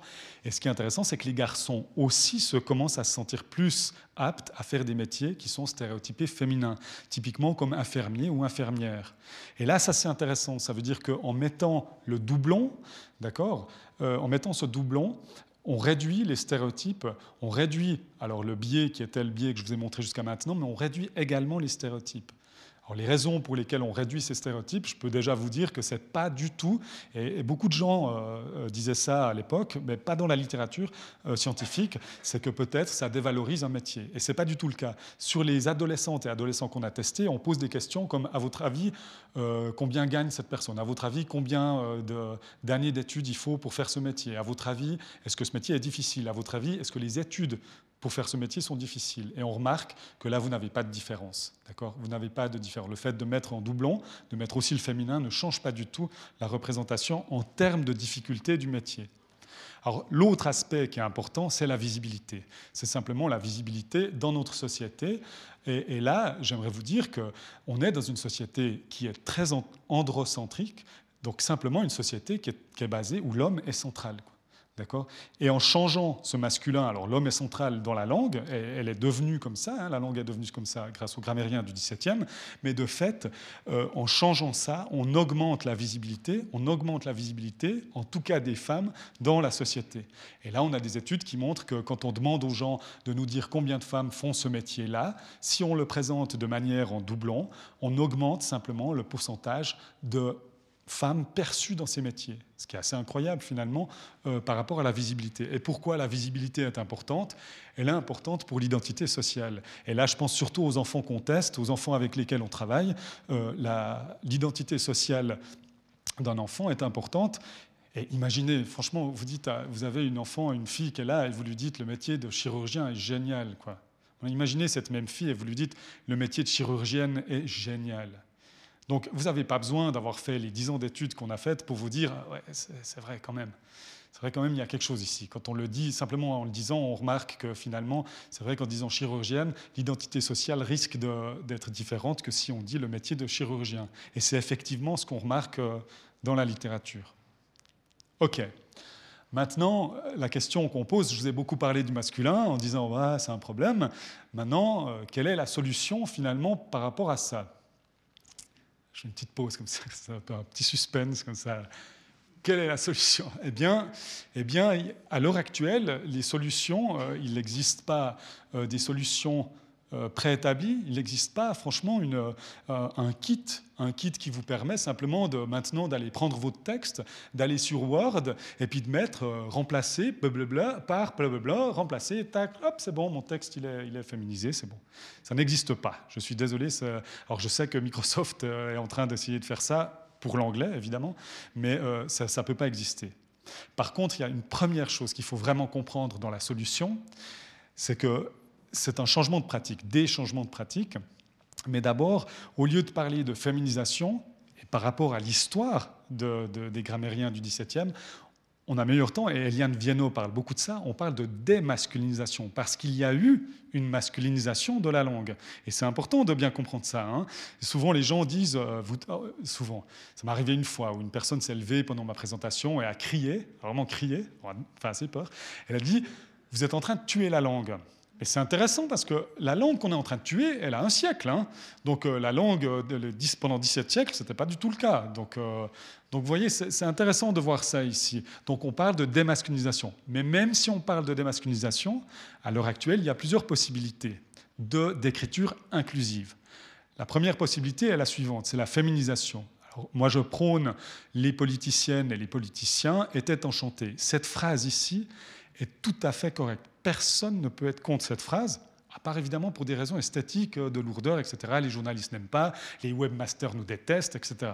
Mais de fait, ce qui est intéressant dans cette phrase-là, c'est que cet ordre-là va à l'encontre de l'ordre que je vous disais avant de la table et de la chaise, d'accord? Déjà, c'est important. Et d'ailleurs, si vous demandez à des gens d'écrire maintenant une petite histoire sur ces politiciennes et politiciens, et un collègue l'a fait euh, récemment, vous demandez à des gens juste d'écrire une petite histoire, quand vous mettez le féminin en premier, les politiciennes deviennent des personnages centraux de la petite histoire. Si les politiciennes sont en deuxième, les, politiciennes deviennent des personnages périphériques de la petite histoire. Donc vous voyez, ça a un effet ici. Alors moi je le dis toujours, mettez d'abord, puisque c'est euh, à, Fribourg on a beaucoup testé cette forme-là, et en plus c'est la forme qui a existé jusqu'au XVIIe. Donc c'est une forme qui existait, qui a été beaucoup utilisée, et du coup c'est une forme qui permet effectivement de changer.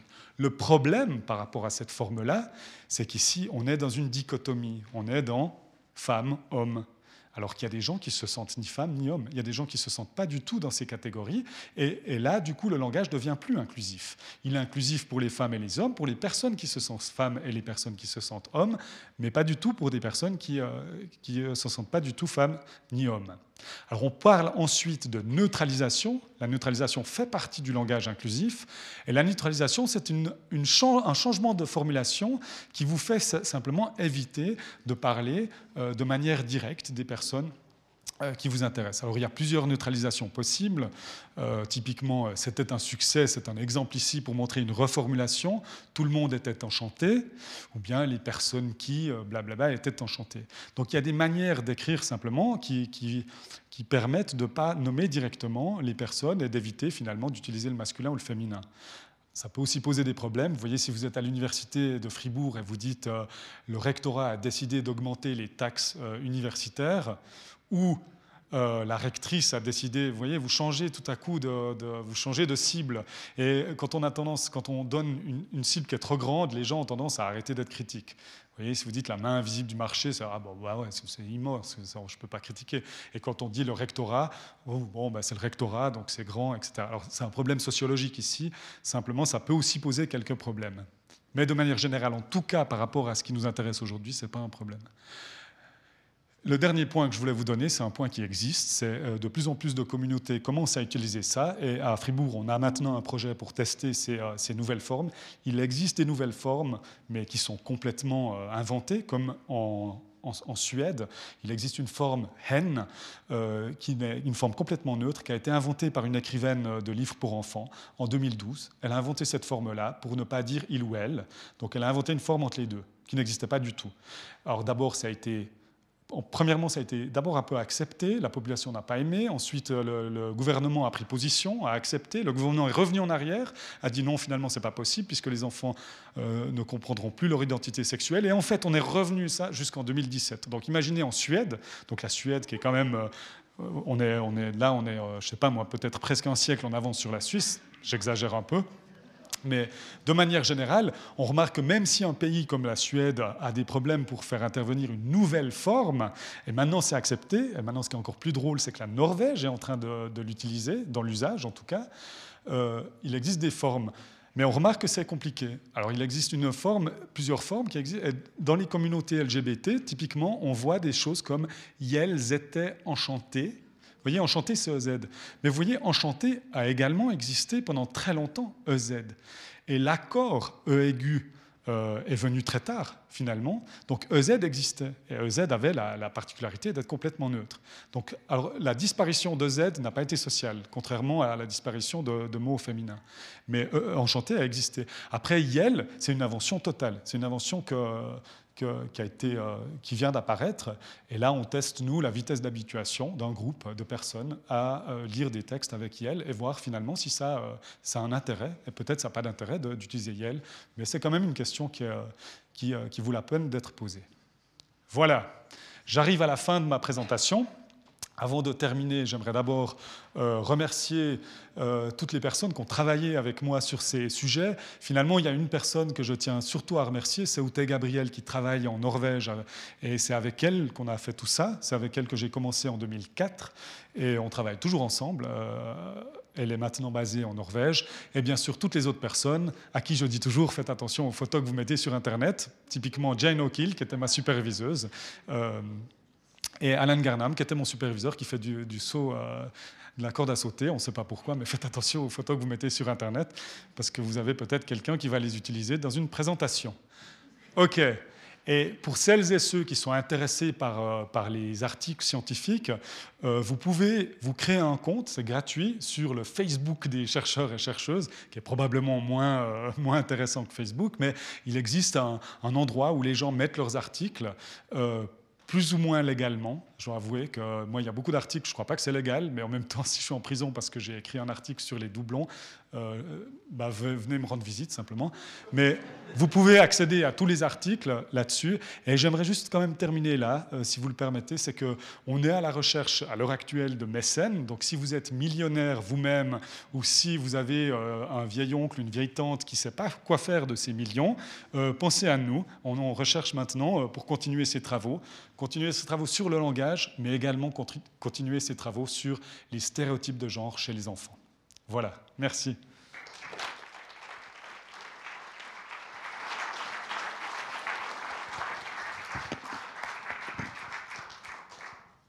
Merci beaucoup Pascal Guigac, c'était une chevauchée extraordinaire à travers le langage, les représentations. Alors j'ai envie de dire, j'ai envie de dire, surtout si vous n'êtes pas d'accord, s'il vous plaît, posez des questions, prenez la parole, ou si vous avez des exemples qui vont dans ce sens ou dans l'autre, vraiment, là, il est temps de, débattre. Euh, je pense qu'il y a des choses qui nous, qui nous bousculent aussi hein, dans des représentations, et c'est là où c'est intéressant de voir comment euh, des choses qui nous paraissent euh, presque essentielles, existantes, de fait, bah, ont été construites il n'y a pas si longtemps, donc on a le droit de les déconstruire un petit peu. Ça démarre tout de suite. Bonsoir, Christine Henry. Euh, est-ce qu'il existe des langues où des langues où on peut euh, c'est juste l'inverse, où le féminin a pris, euh, je ne veux pas dire le dessus, mais voilà, sur le masculin. Je pensais par exemple à des, des sociétés matriarcales ou quelque chose comme ça. Ça existe?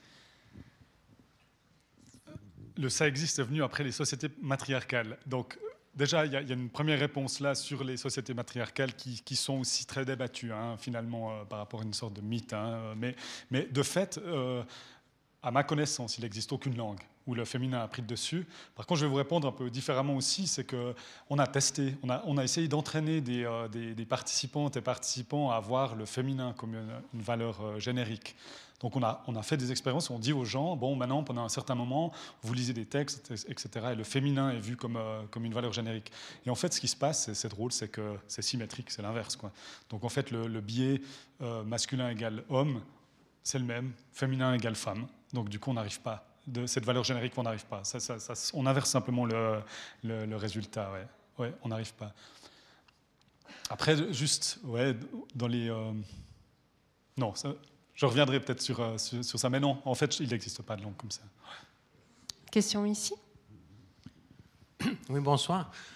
Euh, j'aimerais avoir votre sentiment sur les contre-exemples. Je prends euh, votre citation de tout à l'heure, le Club 44 a invité des auteurs. Si je dis le Club 44 a invité des victimes pour les confronter à leurs bourreaux, dans les bourreaux, il peut y avoir des femmes, mais dans les victimes, il peut y avoir des hommes. Est-ce mhm. que c'est fréquent aussi ou est-ce que ça se... Est-ce que vous dites, parce que victime, on, dit euh, la victime, donc c'est ça le contre-exemple, bon, il n'en existe pas beaucoup, hein. il y a la sentinelle, euh, la victime, et puis euh, vous, dans votre exemple, la, victime est très stéréotypée. Hein. Donc il y a un stéréotype ici par rapport à victime qui va rajouter en plus à, cette, euh, à cet élément. Donc là, on est plutôt dans, les, dans la version anglophone, euh, finalement, dans la phrase que vous proposez ici. Et on, parle souvent hein, de ces contre-exemples, mais en fait, il en existe vraiment très très peu. Et puis, euh, moi, je dirais que là, ce qui est important ici, c'est le stéréotype. C'est le stéréotype qui va avoir plus d'influence finalement que, que, la marque grammaticale qui serait le contre-exemple finalement par rapport au, au féminin ou au masculin. Oui, c'est comme la personne. La personne, c'est intéressant ici parce que c'est féminin. Ici, par contre, la personne euh, est vue comme neutre. Ouais. Et même le neutre a même tendance à être vu plus comme masculin. Mhm.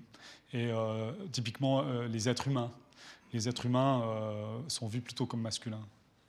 Je ne sais pas si je réponds à votre question, mais c'est qu'il y a ces deux niveaux hein, qui sont intéressants parce qu'effectivement, ce n'est pas mhm. qu'une question de le là, mais de, de représentation. Il y avait une question c'était la même question. Alors, je retourne là-bas. Oui, c'est bien. Comment ici, puis après j'irai. Oui, bonsoir. Euh, ce qui m'interpelle un peu, c'est cet euh, rôle prédominant de l'Académie française, qui est comme un, organe typiquement de la langue française, que mhm. beaucoup de langues n'ont pas pour mhm. réguler le, le, dictionnaire, etc. Et ce qui se passe dans les autres langages, à vous comprendre, c'est quand même passé les mêmes, les mêmes phénomènes. Donc, euh, est-ce que c'est pas un peu une contradiction de vouloir accuser, si on veut, l'Académie française d'avoir masculinisé ou déféminisé le, langage. Il n'y a pas, n'y a pas d'autre mécanisme là derrière que uniquement une, volonté, je ne sais pas si elle est politique ou autre, mais... Bon, euh, ce qu'on voit, hein, euh, en tout cas, moi je ne connais pas l'académie italienne, mais ce que je, ce que je peux vous dire, c'est que les anglo-saxons, les grammairiens anglo-saxons, euh, les, grammairiens francophones, français, français je dire, et les grammairiens allemands, c'est à peu près dans les mêmes périodes que, ces décisions se prennent dans chacune des langues. Alors moi je ne sais pas hein, quel, a été finalement le, rôle de, des communications entre ces grammairiens ici, mais par contre on peut quand même partir du principe que Alors, c'est pas que l'Académie française, hein, c'est un, phénomène qui se passe, euh, qui est entamé déjà depuis très longtemps avant. Hein. Le, phénomène, typiquement, on, peut retracer finalement un type de féminisme moderne qu'on voit à partir du 15e. Donc, le, à partir du 15e, vous voyez, en, France, les, femmes n'ont plus accès à l'école, et puis ensuite, on arrive dans ces, ces aspects-là de changement langagier. Donc, ce qu'on peut dire, en tout cas, c'est que c'est quelque chose d'assez répandu, en tout cas en Europe. Ah, je dis en Europe, mais ce n'est pas vrai parce qu'aux États-Unis c'était la même chose. C'est répandu et c'est ce changement plutôt androcentrique où on commence à, vouloir mettre les hommes au centre pour des raisons finalement euh, complètement sexistes et misogynes. Mais c'est quand même quelque chose qui. Ce n'est pas que l'Académie française, hein, c'est vraiment quelque chose en Europe et même aux États-Unis qui arrive à peu près au même moment. Puis peut-être on peut relever qu'aujourd'hui, l'Académie française se positionne par rapport à ça. C'est le deuxième effet qui se coule d'une certaine façon. C'est qu'elle mm. a joué un rôle, alors peut-être qui n'explique pas tout, mais qui explique quand même certaines choses. Mais c'est aussi les résistances aujourd'hui qui sont les siennes et mm. elle s'érige un peu en, grande prêtresse, je, dis, je dis ça dessin féminin, de, mm-hmm. de la langue. Mais juste pour répondre encore à ça, c'est intéressant parce que l'Académie française, et Eliane Viennot le dit bien, euh, euh, elle n'a pas à prendre position. Elle n'a pas à prendre position pour ça. Elle a, un mandat, c'est le boulet que les académiciens euh, traînent derrière, c'est de faire ce dictionnaire. Mais dans l'Académie française, il n'y a pas un grammairien, hein, il n'y a pas un linguiste.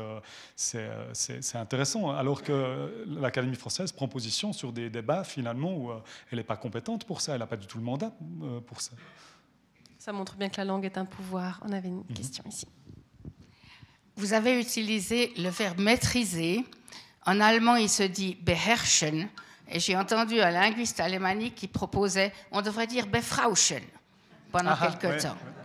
Mais je pense qu'il faut passer de la parole aux actes. J'ai entendu parler d'une école primaire où la maîtresse ou le maître a demandé aux élèves quelles sont vos professions de rêve, puis ils ont choisi un pilote, un hockeyeur et un pompier.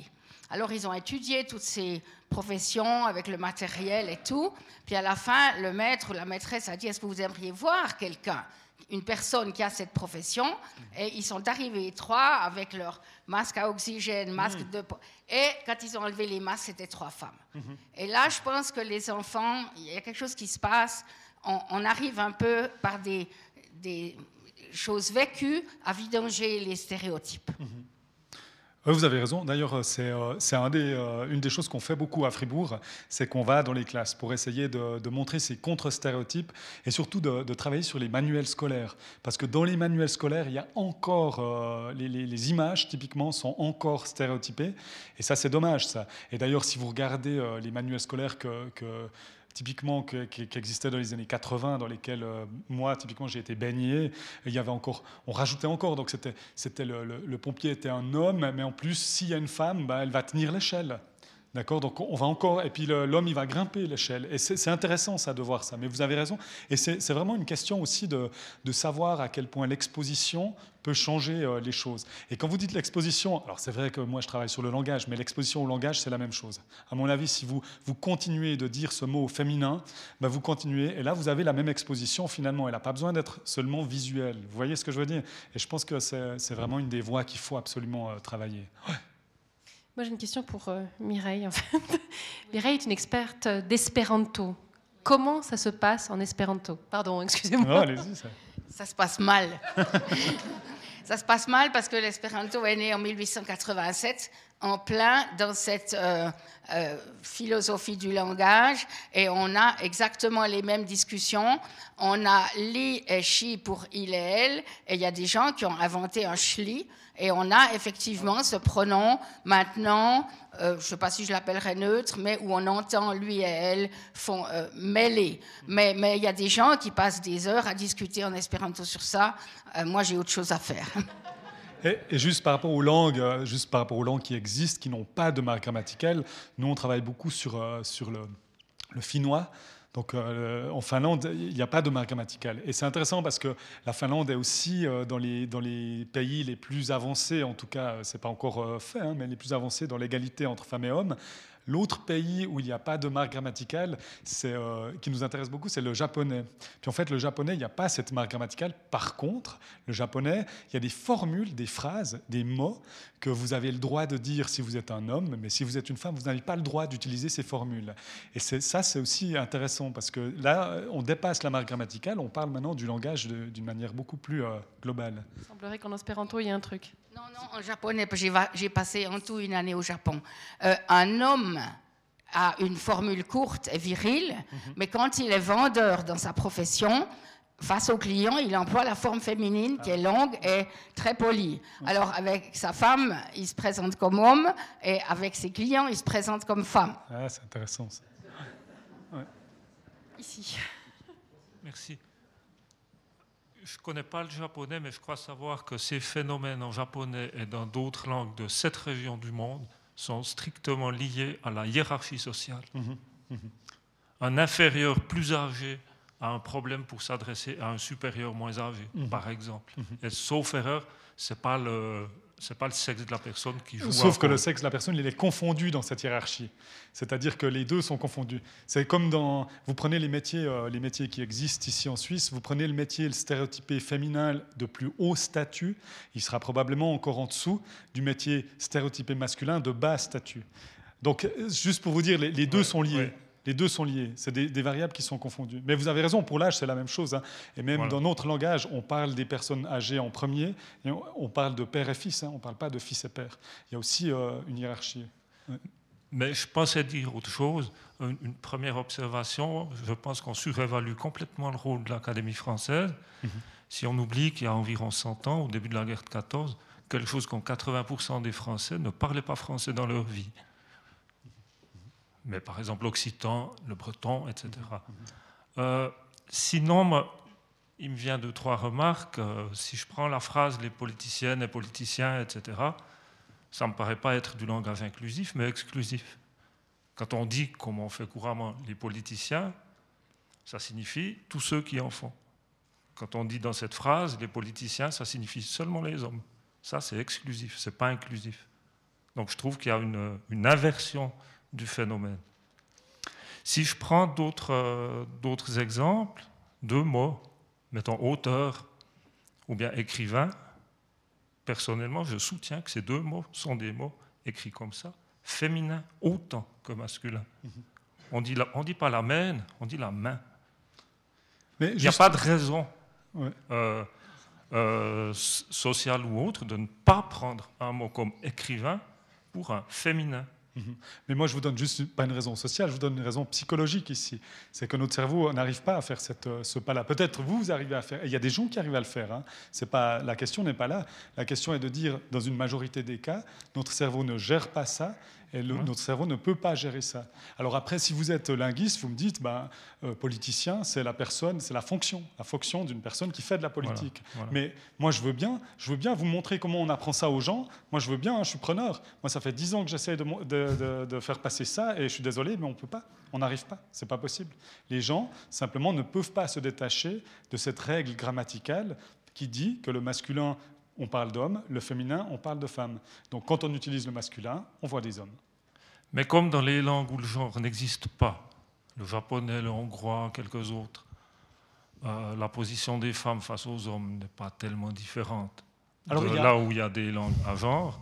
Donc je pense que le rapport entre le genre grammatical et la situation des femmes n'est pas forcément celui qu'on pense. Mhm.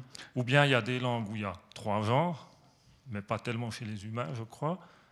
Et par exemple, le suédois que vous En allemand, il y a trois genres. En allemand, voilà, en latin et d'autres, même si on parle peu latin aujourd'hui, c'est vrai. Euh, le suédois, au début du XXe siècle, avait un problème, paraît-il. Euh, on n'arrivait plus à savoir si tel mot, il y en avait toute une série, était effectivement masculin, féminin ou neutre. Qu'est-ce qu'ils ont fait? Ils ont créé un quatrième genre juste pour répondre, qu'ils ont semble-t-il oublié depuis. Pour répondre à votre question de est-ce qu'il y a un lien finalement dans les pays qui ont une marque grammaticale et les pays qui n'ont pas de marque grammaticale Et il existe, il existe un papier, euh, euh, et je peux vous le donner hein, si vous voulez, qui est très très intéressant, qui montre qu'en fait il y, a, il y, a, vraiment un lien. Si on prend, et ça ça dépend, hein, mais si on prend la mesure qui est actuelle de l'égalité entre femmes et hommes, qui est le, Gender Gap Index. Si on prend le Gender Gap Index et on regarde les formes grammaticales qui existent dans ces pays, il y a un lien, il y a une corrélation entre la force de la marque grammaticale et puis euh, la position dans le Gender Gap Index. Donc ce lien existe. Euh, mais vous me donnez des exemples, c'est vrai, hein, ça ne veut pas dire que ce lien est toujours là, mais ce lien, il existe. malheureusement, et c'est pour ça qu'on travaille beaucoup sur essayer de changer cette marque grammaticale. Question ici. Merci. Euh, moi, j'ai une question par rapport à une règle grammaticale que je trouve profondément sexiste déjà quand j'étais sur les bancs d'école, donc il y a trentaine d'années. Euh, c'est la règle qui fait que le masculin l'emporte sur le féminin. Ceci, même s'il y a un milliard de femmes et puis un homme.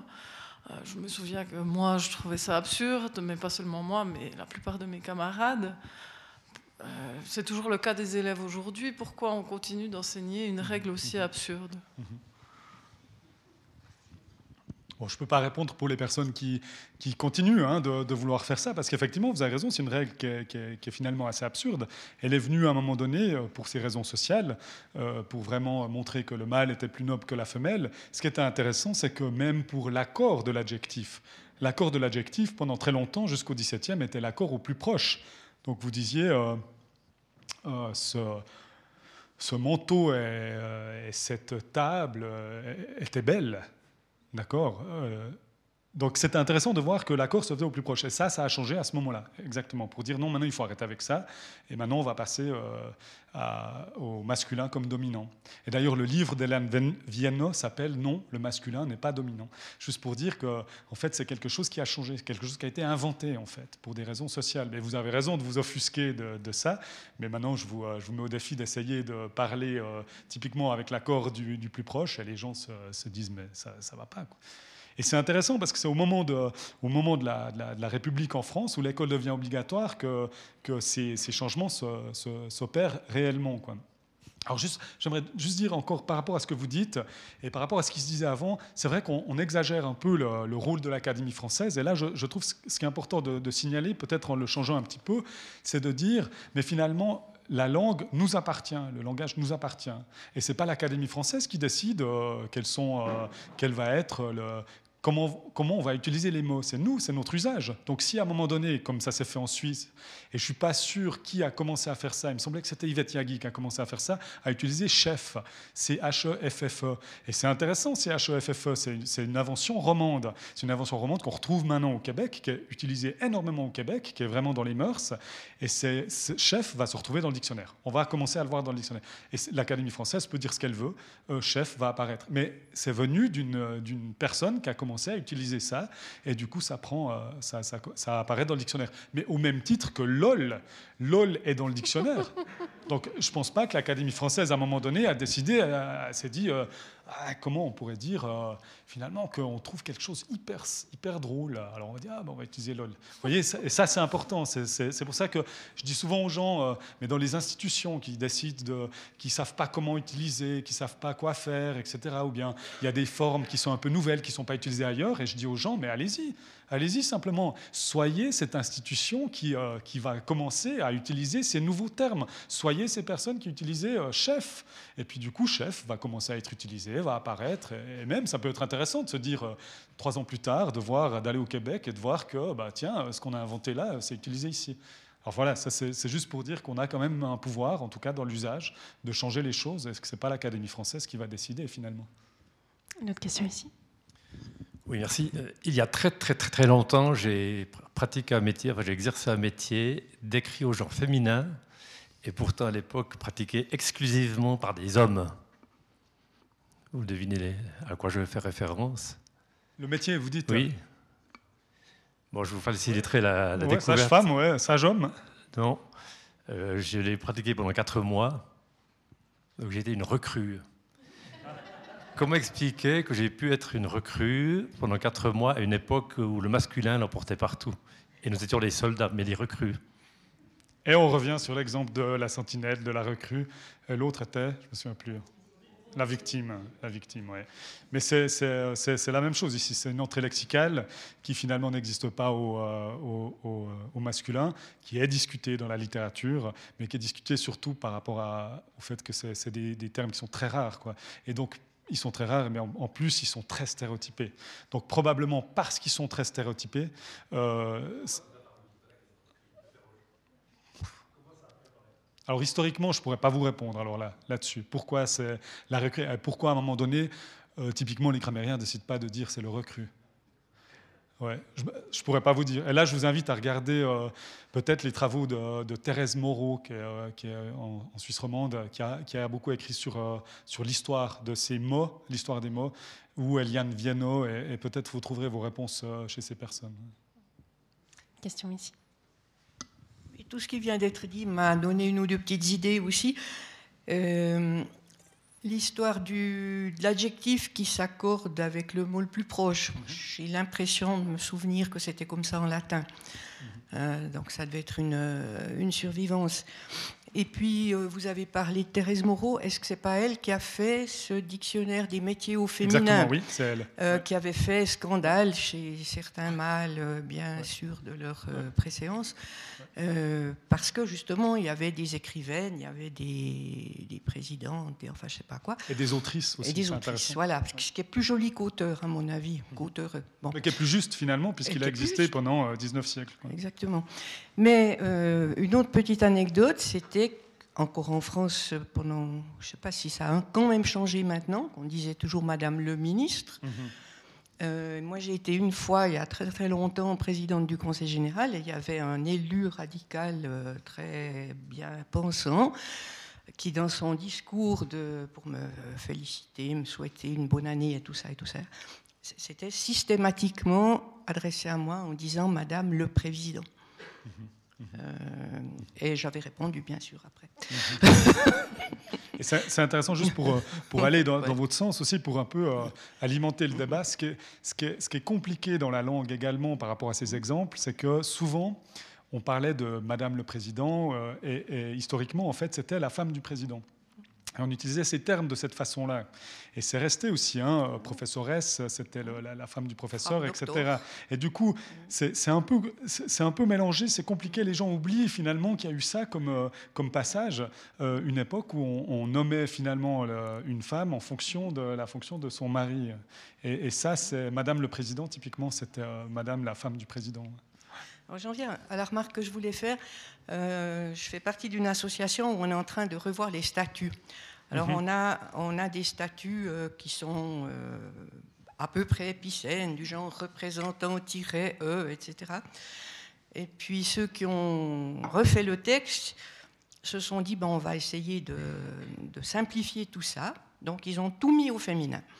Mhm avec la petite phrase en haut, euh, ça s'entend aussi bien pour le féminin que le masculin. Mhm. Et les deux premières réactions négatives qu'on a eues à l'étude du projet, c'était deux femmes qui disaient Non, mais, mais ça va pas. Ben, pourquoi ça va pas? Euh, Quand c'est tout au masculin, ça ne te gêne pas, tu fais la traduction. Ah ouais, c'était juste pour montrer que si on mettait systématiquement présidente, vérificatrice de mhm. compte, etc., etc., mhm. peut-être ça pouvait euh, faire avancer le schmilblick. Mhm. Alors, je ne sais pas au final ce que deviendront ces statuts, mais c'était intéressant euh, de voir que euh, les qu'il y avait des, hommes qui disaient mais c'est très bien qu'on fasse comme ça, enfin, puis des femmes qui disaient mais ah oui mais j'avais pas compris tout de suite. Mhm. C'est rigolo. C'est intéressant parce que à l'université de Lausanne, l'association des étudiantes et des étudiants ont également fait exactement la même chose maintenant. Ont mis tout, tout leur statut au féminin. Et l'idée, c'est aussi de, lancer le débat, quoi, de, dire aux gens, mais regardez l'aberration euh, que ça peut créer, peut-être, mais en tout cas de discuter de, l'effet que ça a. Alors j'arrive à, ma question, en fait, mhm. c'est... Euh, là, vous êtes dans une recherche euh, bon, académique, sociale, sociologique, tout ce qu'on veut. je comprends très bien tout ce langage démasculinisé pour tout ce qui est euh, texte de réflexion officielle, etc. Puis quand on arrive en littérature, vous faites quoi? C'est vraiment une, très très bonne question. C'est une question qui arrive souvent. Et du coup, c'est vrai que je préfère... Euh, Thérèse Moreau a écrit là-dessus, hein, a beaucoup a écrit là-dessus en disant mais finalement, les écrivaines et écrivains du, du, du, 16e, 17e, ça ne leur posait pas de problème d'utiliser des doublons. Et il y, a un débat assez fort hein, sur, parmi les écrivaines et écrivains mais c'est un débat qui n'est pas résolu, justement. Et la, seule euh, autrice avec qui j'ai discuté, dont le nom m'échappe maintenant, je, m'en veux, mais évidemment, euh, alors la décision était qu'elle, elle essayait plutôt de, neutraliser, de reformuler les phrases finalement euh, pour, pour changer pour essayer de ne pas devoir utiliser euh, les deux quand c'était possible. Et du coup, c'est un exercice de style. Et d'ailleurs, si vous venez dans les ateliers qu'on propose, on, montre ça surtout. C'est que ce n'est pas juste un changement de, de, mots, hein. c'est vraiment un exercice de style où on reformule les choses et on commence à se poser des questions sur le sens de ce qu'on veut dire. Et c'est possible aussi, c'est possible. Je sais que Thérèse, elle est beaucoup plus euh, elle dit euh, bah, allez-y, utilisez les doublons, c'est égal. Mais de, fait, c'est euh, euh, une question, une question pertinente et c'est une question à laquelle on ne peut pas répondre de, but en blanc. On peut juste dire bah, c'est bien d'essayer et probablement cette neutralisation va permettre de, de résoudre beaucoup de problèmes. Et c'est la même chose. Alors là, on n'est pas chez les écrivaines et écrivains, mais typiquement pour les sites internet. Et le site internet de l'université de Lausanne avait si vous êtes étudiante et étudiant, cliquez ici. Si vous êtes une étudiante ou un étudiant, etc. Et le site a changé en disant si vous êtes intéressé à vous inscrire ici, pressez là. Et 70% du site, 70% du site a tout à coup changé et est devenu complètement, euh, complètement inclusif, en, changeant simplement une formulation. Alors ça, c'est intéressant de voir ça, que c'est possible à mon avis de, de, faire des choses comme ça, mais ça demande une réflexion de reformulation de, de stylistique, hein, de, français, pas seulement de, remplacer quelque chose par autre chose. Alors voilà, j'espère avoir répondu un petit peu à votre question j'ai un peu plus de difficulté à lire vos graphiques et à les interpréter. Parce qu'il me manque une donnée, c'est l'âge de ceux qui ont été interviewés.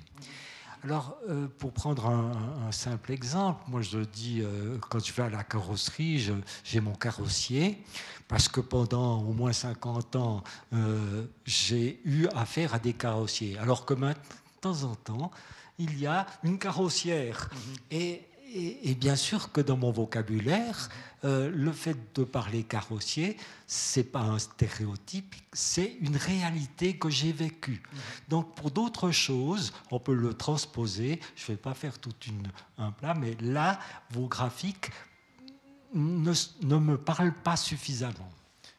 Bon, je, vous réponds euh, d'une manière très euh, très simple, en fait, c'est qu'on a beaucoup testé des différences d'âge. On a vraiment beaucoup testé et on a testé principalement alors de 3 de 3, c'était le plus jeune. Alors là, on utilise un discours oral jusqu'à à peu près 60, entre 60 et 70.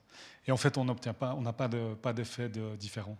Jamais d'effet différent. Alors peut-être que la source euh, du stéréotype est différente. Hein. La source du stéréotype peut être différente, mais, de fait, euh, peut-être une personne à 60 ans a été plus exposée au stéréotype de manière à avoir plus de carrossiers, mais ça reste toujours un stéréotype. Mais vous êtes exposé à l'effet du stéréotype plus longtemps, ça c'est possible. Mais ce qui est intéressant, c'est qu'on n'a pas de différence d'âge. On n'a jamais de différence d'âge, en tout cas sur des tests comme ceux-ci. Je peux encore préciser un petit peu. Euh, jusqu'à présent, jusqu'à présent, les chirurgiens étaient des hommes, mhm. plus fréquemment. Maintenant, euh, on voit que dans les études, il y a plus de femmes. Mhm. Dans 20 ans, euh, la représentation du chirurgien aura changé. Et par conséquent, c'est aussi une base, la réalité des choses, mhm. qui euh, permet de modifier la vision qu'on en a. Mais il faut les deux choses en tout cas. Oui, c'est juste, je peux vous répondre par rapport à chirurgien, c'est pour ça que j'aime bien cet exemple, parce qu'en fait, c'est un exemple qui nous a beaucoup intéressé, parce qu'en Angleterre, à l'heure actuelle, il y a vraiment 50%, 50%, vraiment. Mais quand vous demandez aux gens dans la rue, les gens vous disent qu'il y a plus d'hommes. Alors c'est intéressant parce que le stéréotype est encore là, alors que la réalité a changé. Et la question est de se poser maintenant quel est le lien entre les deux, à quel moment l'un nourrit l'autre. Et, c'est une question complexe, hein. c'est une question qui est très difficile parce que euh, cette causalité est très, est très, compliquée. La dernière intervention, c'est par rapport au, à l'automatisme. Mm-hmm. Euh, le subconscient travaille sur les automatismes acquis. Et par conséquent, euh, je, vais, je, vais, revenir sur la voiture. Quand je vais en voiture à un endroit et que j'ai justement peut-être un, projet à, à, présenter, je vais fixer ma pensée sur le projet à présenter et je ne vais pas me concentrer sur euh, la conduite de ma voiture. Je vais, je vais conduire quand même tout à fait correctement par mon subjectif. c'est vous qui le dites. Hein. Mais oui, alors ce n'est pas tellement le subjectif. La raison pour laquelle on met en place ces, ces, automatismes, elle, est simple, hein. c'est qu'on a un cerveau qui est très économiste. Et le cerveau est économiste, et du coup, le, alors, et je dis économiste, je peux aussi dire paresseux, mais de fait, il est économiste, c'est qu'il va mettre en place le plus possible d'automatisme pour pouvoir, finalement, dans les moments de réflexion, avoir suffisamment de ressources cognitives pour pouvoir réfléchir. D'où euh, la naissance de stéréotypes également. la naissance de stéréotypes vient du fait que notre cerveau est, économiste et essaye de trouver le plus possible de raccourcis. Ce qui a des problèmes. Alors, pour votre conduite, je suis sûr que ça a moins de problèmes que sur euh, le choix de métier, par exemple, d'une adolescente ou d'un adolescent, qui a aussi ces automatismes. Ces automatismes que nous, on a montrés à à, 24 mois. Donc euh, vous voyez, c'est compliqué, ça, parce que certains automatismes fonctionnent bien, et certains stéréotypes peuvent même peut-être fonctionner bien, mais, mais, de manière générale, euh, contraignent en tout cas euh, les choix si on parle de genre. Une question ici une information tout d'abord, je crois que l'Assemblée de l'Université de Neuchâtel, qui modifie ses statuts, va aussi euh, proposer une version totalement féminisée. Et euh, la question est de savoir si ce sera accepté par les, règlements de, de l'État de Neuchâtel. Ma question euh, porte sur le, point suivant. Vous, vous connaissez sans doute l'écriture inclusive avec des points. Mm-hmm. Étudiant.e.s, enfin les étudiants.e.s qui pose un grand problème, je dirais, de, lecture, mais aussi un grand problème d'oralité. Que pensez-vous de cette manière de procéder? Euh, Déjà, juste un, commentaire sur Neuchâtel. Je participe à cette, euh, cette commission de changement, ce qui est assez intéressant. Mais de fait, je vais vous répondre en deux temps. Le premier temps, c'est que le débat français a été pratiquement complètement focalisé sur ce point médian D'accord? Et ce point médian, il a été beaucoup moins étudié, en tout cas dans la littérature euh, scientifique, ça c'est sûr. Maintenant, ce point médian a été surtout, euh, surtout, surtout arrivé par des, personnes euh, qui, appartenaient aux nouvelles technologies. Et vous voyez, typiquement, les, webmasters nous disaient sur un menu euh, déroulant, bah, j'ai maintenant, j'ai étudiante, étudiant, euh, bah, ça va pas, j'ai pas la place, quoi. Donc il, faut trouver quelque chose pour, euh, pour faciliter ça.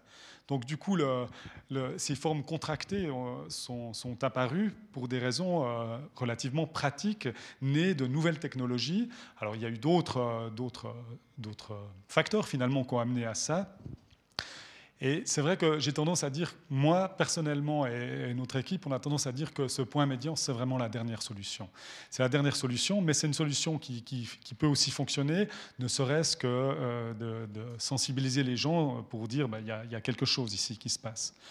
Par contre, après, alors c'est vrai qu'on a testé la, la vitesse de lecture. Typiquement, on s'est intéressé à combien de temps il vous faut pour lire un texte pour s'adapter à ça et il faut peu de temps.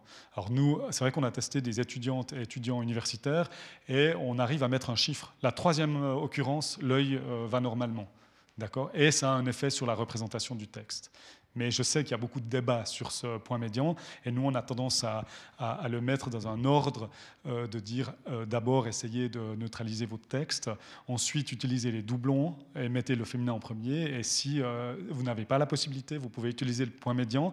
Et effectivement, il y a la question de l'oralité qui se pose aussi, hein, puisque certains mots, on ne l'entend même pas, même si on, l'utilise. Et ça, c'est un problème. Donc pour l'oralité, finalement, les doublons, c'est une meilleure solution si on souhaite vraiment euh, utiliser cette forme inclusive. Mais euh, c'est pour ça que je dis ces, ces nouvelles formes, c'est vraiment un débat, mais c'est plus qu'un débat, c'est une réflexion qu'on peut avoir chaque fois qu'on écrit un texte, de savoir qu'est-ce qu'on veut faire, qu'est-ce qu'on veut dire, qu'est-ce qu'on veut transmettre. Si j'ose amener euh, mes lumières médiévales là-dessus, euh, la question de l'abréviation, euh, dans les textes médiévaux, on a toute une série d'abréviations et ça ne posait aucun problème. Et je trouve toujours un peu curieux quand on parle de langue française et d'oralité, parce que Dieu sait si l'orthographe française reflète peu l'oralité je veux dire, euh, demandez à un italophone ce qu'il pense de la graphie euh, française, il va vous dire que c'est euh, c'est un gaspillage écologique d'encre et de papier hallucinant.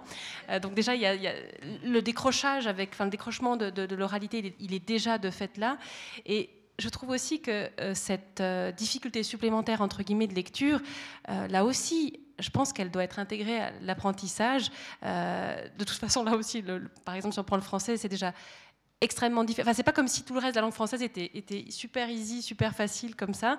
Euh, donc voilà, j'ai l'impression que c'est un peu cette résistance ou cette. Euh, enfin, je pense que c'est le bon mot, les résistances, parce que euh, si on regarde objectivement les choses, si on pense aux, enfants qui apprennent, qui apprennent, qui apprennent à, lire maintenant, s'ils avaient d'office cette graphie intégrée comme tout autre, enfin, il y, a plein d'autres, les points, les points virgules, on les entend à peine, c'est, enfin, voilà, j'ai l'impression que c'est, je sais pas, enfin, l'impression que c'est un peu des, des, faux, des faux débats.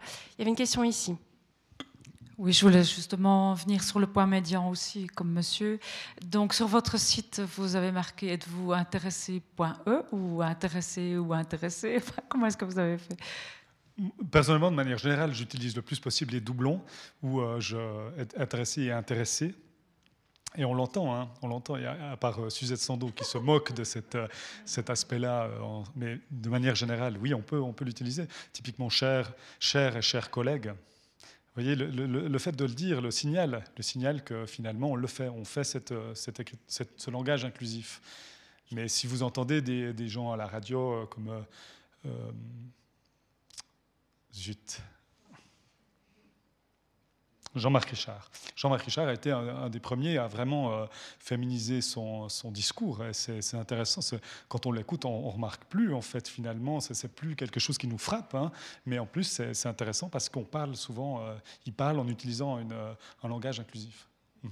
vous, vous, évoquiez le, site de l'Université de Lausanne hein, qui, a, qui, a, opté pour le changement. Hein. Ce n'était pas votre site, mais le site de l'Uni de Lausanne. Il y avait une question ici pas vraiment une question, c'était une remarque. En fait, l'administration cantonale neuchâteloise a édicté des directives qui sont valables pour le Conseil d'État, pour le Grand Conseil, pour en principe tous les textes administratifs. Et on n'a pas choisi le, point médian parce qu'il est difficile à trouver sur le clavier. Et de mon expérience, pour que les gens acceptent le langage, que nous on dit encore épicène, mais on peut dire inclusif, euh, il faut simplifier. Et c'est vrai que quand on a eu la loi sur l'université, par exemple, et qu'on avait à chaque fois les étudiantes et les étudiants, on a dit non, il faut quand même qu'on puisse utiliser le tiret. Et je partage absolument la remarque qu'a fait mhm. Marie-Thérèse. Mhm. Euh, la langue française est pleine de, de, de, lettres qu'on ne prononce pas, comme le, la marque du, pluriel qui est le ENT, mhm. et ça choque personne. Donc je ne vois pas pourquoi ce serait difficile de lire les étudiants-ES. Je veux dire, mais on a choisi le tiret euh, à dessin parce que après il faut le chercher sur le clavier et alors c'est le meilleur moyen pour que les gens n'utilisent pas le, ce mhm. langage. Donc euh, il faut simplifier les choses pour qu'on puisse l'accepter en mhm. fait. Et je partage aussi l'idée qu'il vaut mieux utiliser une forme neutre, comme par exemple le corps enseignant plutôt, plutôt que les enseignants et les mhm. enseignantes ou les enseignantes et les enseignants. Mais juste par rapport à ce tiret, c'est intéressant parce que c'est un débat qu'on a eu, hein, évidemment, sur ce point médian et le tiret. Alors, c'est drôle parce que si vous avez un Mac, c'est facile à faire. Si vous avez un PC, c'est horriblement compliqué.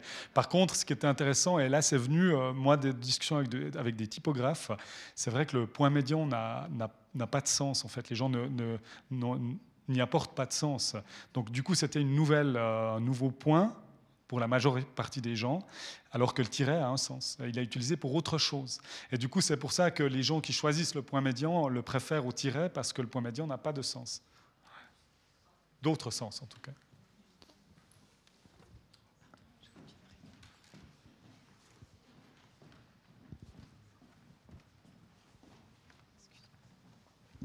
Merci. Au lieu du point médian, il y a aussi le système avec euh, la majuscule qui s'utilise de plus en plus. Quoi. Non, euh, alors qu'il s'utilise de moins en moins. Ah, de moins en moins Ah bon?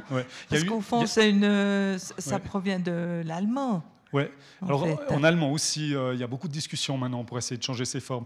En français, la première forme qui est apparue, c'était la parenthèse. Et euh, la parenthèse, typiquement, est, est symboliquement d'une violence euh, inouïe finalement. C'est on met la personne en parenthèse. Et après est apparu ce E majuscule, mais pas partout. Il y a tout un historique en fait de ces, ces, ces formes-là et qu'on qu'on finalement qui disparaissent gentiment au profit alors du trait d'union ou du, euh, du point médian pour ces formes contractées. hein, pour ces formes contractées. Et la partie alémanique est également en train de réfléchir. Il y a aussi un débat là-dessus. Et la, partie alémanique, et surtout le débat en Allemagne, est plutôt sur le... euh, le, terme vient en anglais, le underscore. Euh, et en fait, pourquoi C'est le, trait en bas comme ça. hein, Ouais, le souligné, c'est un, souligné. Mais en fait, pourquoi? C'est pour signaler le gender gap. C'est le fait qu'il y a une différence encore à l'heure actuelle de, de- de traitement entre les, les femmes et les hommes, et du coup, ce, est signalé par ce, ce trait. Donc c'est intéressant, il y a tout un débat finalement sur la symbolique de ces- l'utilisation de ces formes. Question ici. Euh, vous avez parlé à plusieurs reprises de la nécessité du cerveau à catégoriser en homme ou femme. Est-ce que vous pensez que c'est possible une fois Est-ce que ce sera possible pour l'humanité de cesser de catégoriser ou est-ce que c'est quelque chose qui fait absolument partie de la cognition humaine, qu'on est obligé de différencier hommes et femmes, alors qu'on n'est pas obligé de différencier Par exemple, on n'a pas du tout de débat pour dire que on n'a pas du tout de mots spéciaux pour définir des gens qui auraient des, des professions qui seraient plutôt pour des personnes de couleur ou de, de telle religion. Mais c'est vrai mais la question de genre, elle est toujours très importante. Est-ce que c'est possible qu'elle n'existe plus une fois? Bon, euh, là, euh, je dépasse un petit peu mes, euh, mes, mes- mes compétences, mais je vais quand même vous répondre parce que je, je- je connais quand même les travaux de, personnes qui travaillent là-dessus. Et il y y a des nouveaux concepts qui apparaissent maintenant qui sont très très intéressants. C'est déjà le concept du, du genre continuum. Euh, et ce genre, le genre en continu, sur un continu, est très très intéressant parce qu'il y a toute une partie de, de jeunes personnes qui commencent maintenant à fluctuer en fait, qui fluctuent euh, en fonction de leur développement simplement. Et ça s'appelle, ce concept devient le gender fluidity, c'est un concept anglo-saxon qui devient extrêmement intéressant où on, quitte finalement, on quitte cette, euh, ce mode binaire et on commence maintenant à, partir dans- dans ces sens euh, différents. Mais après, où ça devient encore plus intéressant, c'est que le genre, évidemment, c'est un construit social, donc on peut le voir sur un continuum, mais ce qui devient intéressant, c'est dès le moment où on considère le sexe également sur un continuum. Ce qui est le cas, finalement, si on considère des critères hormonaux. Et du coup, ça, ça devient encore plus intéressant. Et là, je vous invite, si vous êtes intéressé à ça, à lire euh, Peter Egarty, qui écrit énormément là-dessus, sur cette, euh, cette euh, mouvance, finalement, en- de se séparer de cette catégorie binaire. Mais le, concept existe. Combien de temps le concept mettra à, à voir le jour de manière plus, finalement, plus, plus vaste, ça, c'est une question difficile. hein. Ouais. Il y, a une chose qui me vient à l'esprit, c'est euh, on avait accueilli une, euh, femme médecin euh, qui, quelques années auparavant, était un homme médecin et qui avait donc fait ce changement de, sexe et de genre, etc. Et sa conclusion était très dure parce qu'elle disait, dans le fond, elle avait l'impression que euh, même si ces, changements ne sont pas toujours très bien acceptés, le constat qu'elle faisait, c'était que c'était pire encore, non pas de changer de sexe, mais de devenir une femme. Et elle s'était rendue compte que ce soit au niveau salarial, enfin, à toutes sortes de niveaux, euh, le gros choc n'était pas tellement, enfin, le- le- le- dans, la réception, c'était pas tellement le fait qu'elle, mais c'était de changer de, de- enfin, de- de- elle disait dans le fond, euh, je pense que ça se passe mieux pour les femmes qui deviennent hommes, à un certain niveau, au niveau de la reconnaissance et de la place qu'on lui fait. Ouais, c'est assez, euh, intéressant parce que ça, ça répond aussi un peu à cette question en disant peut-être que, euh, peut-être que l'égalité doit, doit venir en premier pour ensuite euh, supprimer cette, euh, ce, ce mode binaire. Je ne sais pas. Peut-être que. euh, On doit aller plutôt dans ce sens-là aussi. Enfin, pas plutôt, on doit aller dans ce sens-là également. de toute façon. De toute façon. Il y a une autre chose qui m'est qui m'est venue, enfin une question qui m'est venue à l'esprit, c'est que je me suis demandé si toute cette réflexion, tous ces ont gagné en visibilité ou ont été accrus. Vous me direz, vous ça fait 10 ans que vous travaillez là-dessus, mais quand même, pour Monsieur, Madame, tout le monde, est-ce que le contexte, enfin les événements de 2017, avec tous ces cas de harcèlement, avec toute cette mise en question euh, du, pouvoir, des relations hommes-femmes, etc., est-ce que ça a donné à ces questions une autre, une autre, euh, on les a approchées autrement et tout d'un coup on a vu peut-être aussi ce qui se jouait dans la langue? Je ne sais pas ce que vous en pensez. là aussi, ça vous sort un petit peu de votre champ d'études, mais quand même. Bon, c'est intéressant de voir à, quel moment les gens commencent à être intéressés par la langue. Est-ce que ça correspond finalement à des moments où il y a des, changements sociaux, ou bien des, crises sociales qui apparaissent? Bon, moi j'ai tendance à dire, parce que j'ai souvent la critique, euh, les gens euh, me demandent, mais euh, finalement, on ne devrait pas plutôt travailler sur autre chose, c'est pas prioritaire, faisons autre chose, parce qu'on voit par rapport à ce qui se passe que finalement la langue va pas avoir beaucoup d'impact, etc. puis moi j'ai tendance à dire que toutes ces démarches qui, finalement répondront à ces, ces, crises, toutes les démarches doivent se faire en parallèle. Il n'y a aucune démarche qui peut se faire de manière unique, il n'y a aucune démarche, on n'a pas la solution. Si on l'avait, euh, une solution toute faite, euh, bah, on, y va, quoi, on, le saurait. Tandis que comme il n'y a pas de solution, bah, autant euh, travailler sur tous les fronts possibles et que peut-être ces, moments, ces crises sociales nous permettent finalement de réfléchir à nouveau à toutes les possibilités et tous les possibles de, de changement. Hmm. Merci. Est-ce qu'il y a encore une question? Non.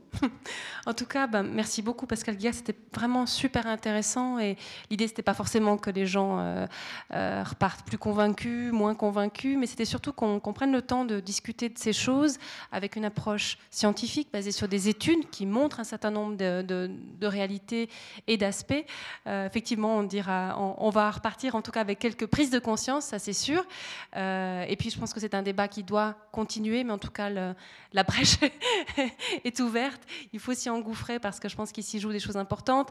Euh, vous avez parlé de votre, de votre fille tout à l'heure. Je pense qu'aussi en tant que parent, euh, il y a des choses importantes qui, qui se jouent. Et, l'autre jour, j'étais un peu amusée parce que j'avais, lu aussi dans les recommandations euh, aux parents pour, pour faire grandir leur petite fille, leur petit garçon de manière voilà, peut-être plus consciente, c'était de, de, féminiser un petit peu les personnages avec lesquels peuvent jouer nos enfants.